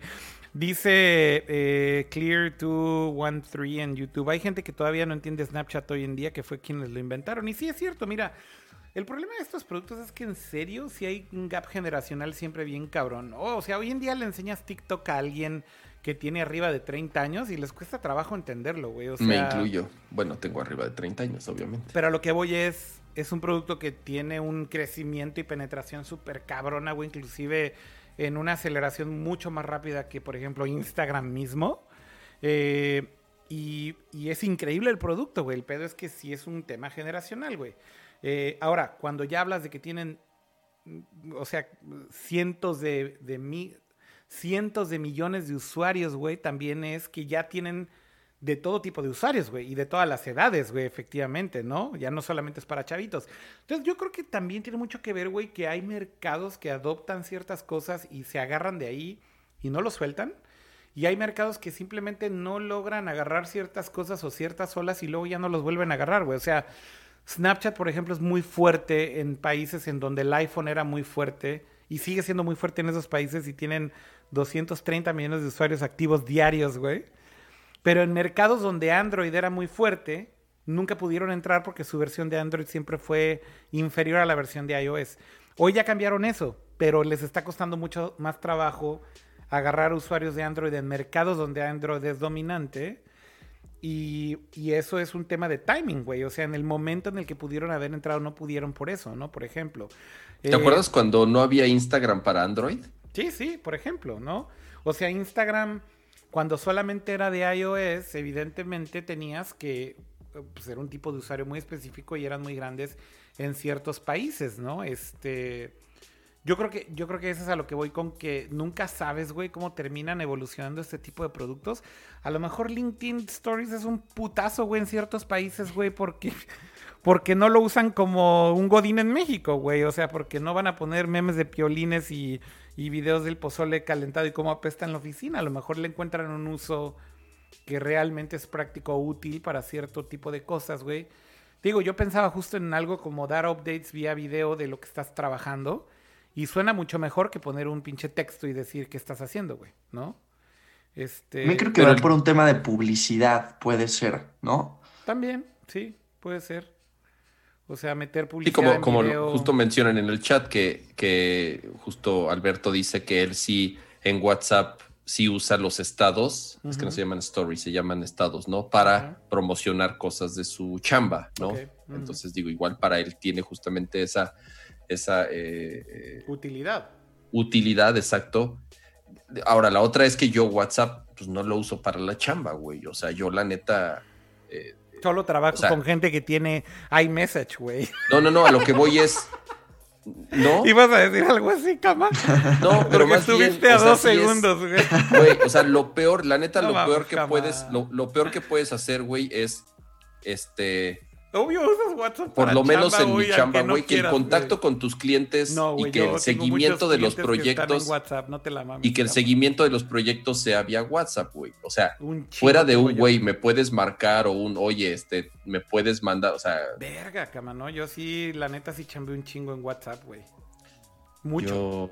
mucho más de lo que te imaginas y de hecho, medio lo evito, Pero te digo por qué también, güey, porque, porque lo que sí me gusta un chingo de eso y por qué sí me encanta que usemos WhatsApp para chambear es que evito un chingo de mails, güey. O sea, eh, el mail yo creo que sí es necesario para ciertas cosas cuando quieres formalizar algo y que se quede ahí. Pero después el day by day y como el follow up y demás, prefiero mil veces estar en chinga en WhatsApp que estar respondiendo correos, güey. Sinceramente. ¿Han probado WhatsApp Business? Sí, y Siento que para marcas, por ejemplo, es bastante útil, pero más bien como que del, tema que dice Kama, de utilizarlo como para tu trabajo personal. A mí sí me pasa que uso WhatsApp para muchas cosas con clientes directo y que no mandamos mails, güey. O sea, estoy hablando con ellos todo el tiempo en WhatsApp. Pero a ver, güey, que te estén, digo, a lo mejor por tu chamba te funciona, güey, pero a mí, por ejemplo, que me estén mandando cambios por WhatsApp, no. Bueno, es que en diseño, por eso te digo, es un poco distinto, ¿no? Porque a lo mejor ahí lo que quieres es que se formalice más, que se haga estructurado o las revisiones o qué sé yo. O sea, hay cosas que definitivamente tengo que seguir haciendo por mail. No estoy diciendo que todo, pero mucha de la comunicación con clientes grandes, güey, hoy en día la hago por WhatsApp, güey. Por WhatsApp, por LinkedIn, por donde sea, güey. O sea, por ejemplo, que estoy trabajando con mucha gente en Snapchat, también estamos usando Snapchat todo el tiempo y la neta es ¿No usas más Slack? ¿No prefieres usar Slack? No, Slack lo uso pero con mi team. O Slack lo uso con ciertos grupos de compañías en donde estamos trabajando en cosas que son ongoing y sí tengo varios Slacks donde somos nosotros hosts o somos invitados. Y, y sí, también, pero es un complemento creo, güey, más bien. Llegó tu amigo el bot de nuevo. ¿Otra vez? No mames, no se rinde, güey. Ahorita lo vuelvo a patear ahí de, de, de YouTube. Pero bueno, pues yo creo que ya estamos llegando al final del episodio del día de hoy. Y ya llevamos dos horas y cachito de stream, así que también creo que es hora de ir despidiendo. Y pues yo creo que empezamos em, despidiendo al invitado y agradeciéndole al invitado sobre todo que haya estado por acá. Que bueno, finalmente, como ya decía teníamos rato que queríamos que se hiciera esta colaboración ahí con él y nos da gusto que finalmente haya podido coincidir la fecha para que pudiéramos hacer esto realidad. Así que bueno, agradecerle al buen Eshu que haya estado por acá. Ya le di por ahí Kika a los, a los bots. Eh, Llegaron dos de pronto o tres de pronto. Sí, ya vi que son varios. Entonces ahorita le doy, le doy, este, le doy van al otro también. Ya está también. Ahí están los dos. Listo. Bueno, pero bueno, gracias Neshudo, qué gusto que finalmente hicimos este colabo. Eh, esperamos que te la hayas pasado bien y que regreses. Gracias a ustedes por la invitación y estuve aprendiendo varias cosas de gaming y de tecnología. Ya, ya, el, bot, el bot ya te estaba troleando ahí en el chat diciendo que el millennial no juega. Sí, sí, sí lo estaba leyendo. Pero, pues, pero, pero, güey, a mí, a mí sí me sorprendió este bot, güey, o sea... Está muy avanzado, ¿ah? ¿Qué hace, güey? ¿Analiza el audio o qué? Yo no creo que sea un bot, güey. Yo más bien creo que sí está escribiendo, güey. No sé, no, no parece que sea un bot, güey, sinceramente. ¿Y creando cuentas así, un chingo de cuentas en tiempo real o qué, güey? No, no creo que sea un bot. Yo creo que es alguien que nada más está ahí chingando la madre. Pero bueno, no pasa absolutamente nada. Muchas gracias, Neshudo, de nuevo. Eh, estuvo muy cool tenerte por acá y ojalá te tengamos pronto de regreso. Deberías de venir cuando haya algún evento de Apple y lo comentamos aquí junto y le hacemos montón al pato. ¿Qué te parece?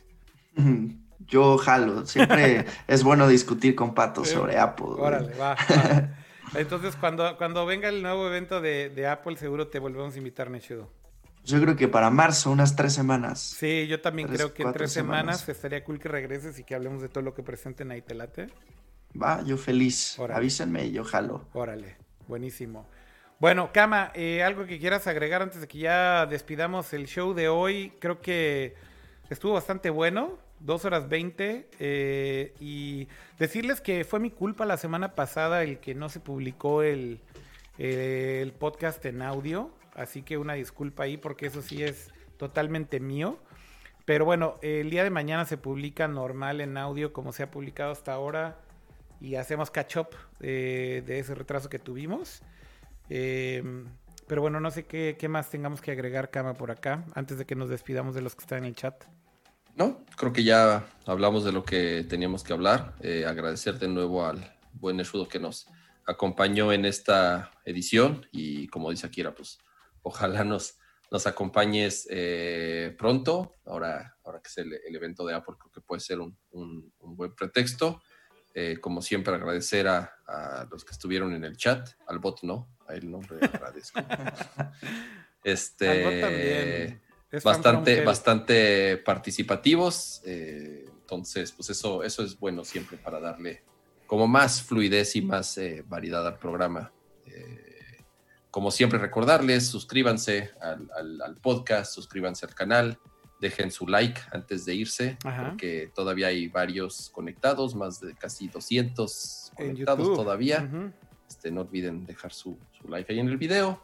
Recomendarnos en, Apple Podcast, en Google Podcast, en Spotify, ahí en, la plataforma que usen para, para escucharnos. Este, nos ayuda mucho para mantenernos este, arriba, que, afortunadamente seguimos, en, bien. Sí, sí, seguimos en, en los primeros lugares. Y pues bueno, este, nos vemos pronto y saludos. Oye, algo, algo que se me olvidó decirle a es, no, no hiciste ningún este comercial. Ningún comercial de lo que haces, dudo. O sea, ¿qué pasó? A ver, falta el plug ahí. De hecho, el plug debe haber sido al principio y yo no te lo pedí. Pero deberías de hacerlo. Haces videos en YouTube y la verdad es que haces videos en YouTube bastante cool. ¿Cuál es tu canal para que te visiten y te encuentren en, en YouTube? Gracias, gracias. Me encuentran como Andrés Neshudo ahí, como está apareciendo ahorita, ahí, pongan Eshudo en YouTube y les van a salir. Son desde blogs, de saliendo a comprar cosas retro, tecnología vieja, a, veces noticias de Apple, un poco de todo. Entonces, suscríbanse, mañana hay nuevo video, así es que los invito a que lo vayan a checar. 8 pm hora de la CDMX. Estoy abriendo aquí tu canal nada más para que lo vean ahí en pantalla. Eh, es este, ¿no? Para que reconozcan ahí el header. Exactamente. Para los que están escuchando en audio y que no están viendo el video, eh, digo nada más para que sepan, tienes 870 mil suscriptores en YouTube, Neshudo. Bastante grande tu comunidad por ahí. Sí, ahí vamos, ahí vamos. Eh, así que Seguramente pueden encontrar bastantes videos ahí y bueno, pues para que te encuentren otra vez, entonces buscan Neshudo en YouTube y el header es así como color azul con un offset rojo eh, y la dirección es youtube.com diagonal Neshudo, ¿no? Qué, qué bueno que vas ahí porque ya lo tengo que cambiar. Pero bueno, eso luego lo hago. ok. Bueno, muchas gracias por estar por acá. Nos, nos dio mucho gusto, en serio. Gracias a ustedes, estamos en contacto y pues nos vemos por marzo, entonces. Buenísimo, ya, eso ya está más que planchado. Bueno, y un saludo a todos los que estuvieron en el chat, gracias a todos por aguantarnos y seguirnos todas las semanas. Nos escuchamos la próxima semana, cuídense mucho, descansen, cuídate cama, nos vemos. Nos vemos pronto. Bye, Bye. Nechudo, que estés bien y gracias de nuevo. Bye, buenas noches, que estén bien. Bye. Y saludos a todo el chat. Cuídense. Bye. Thank.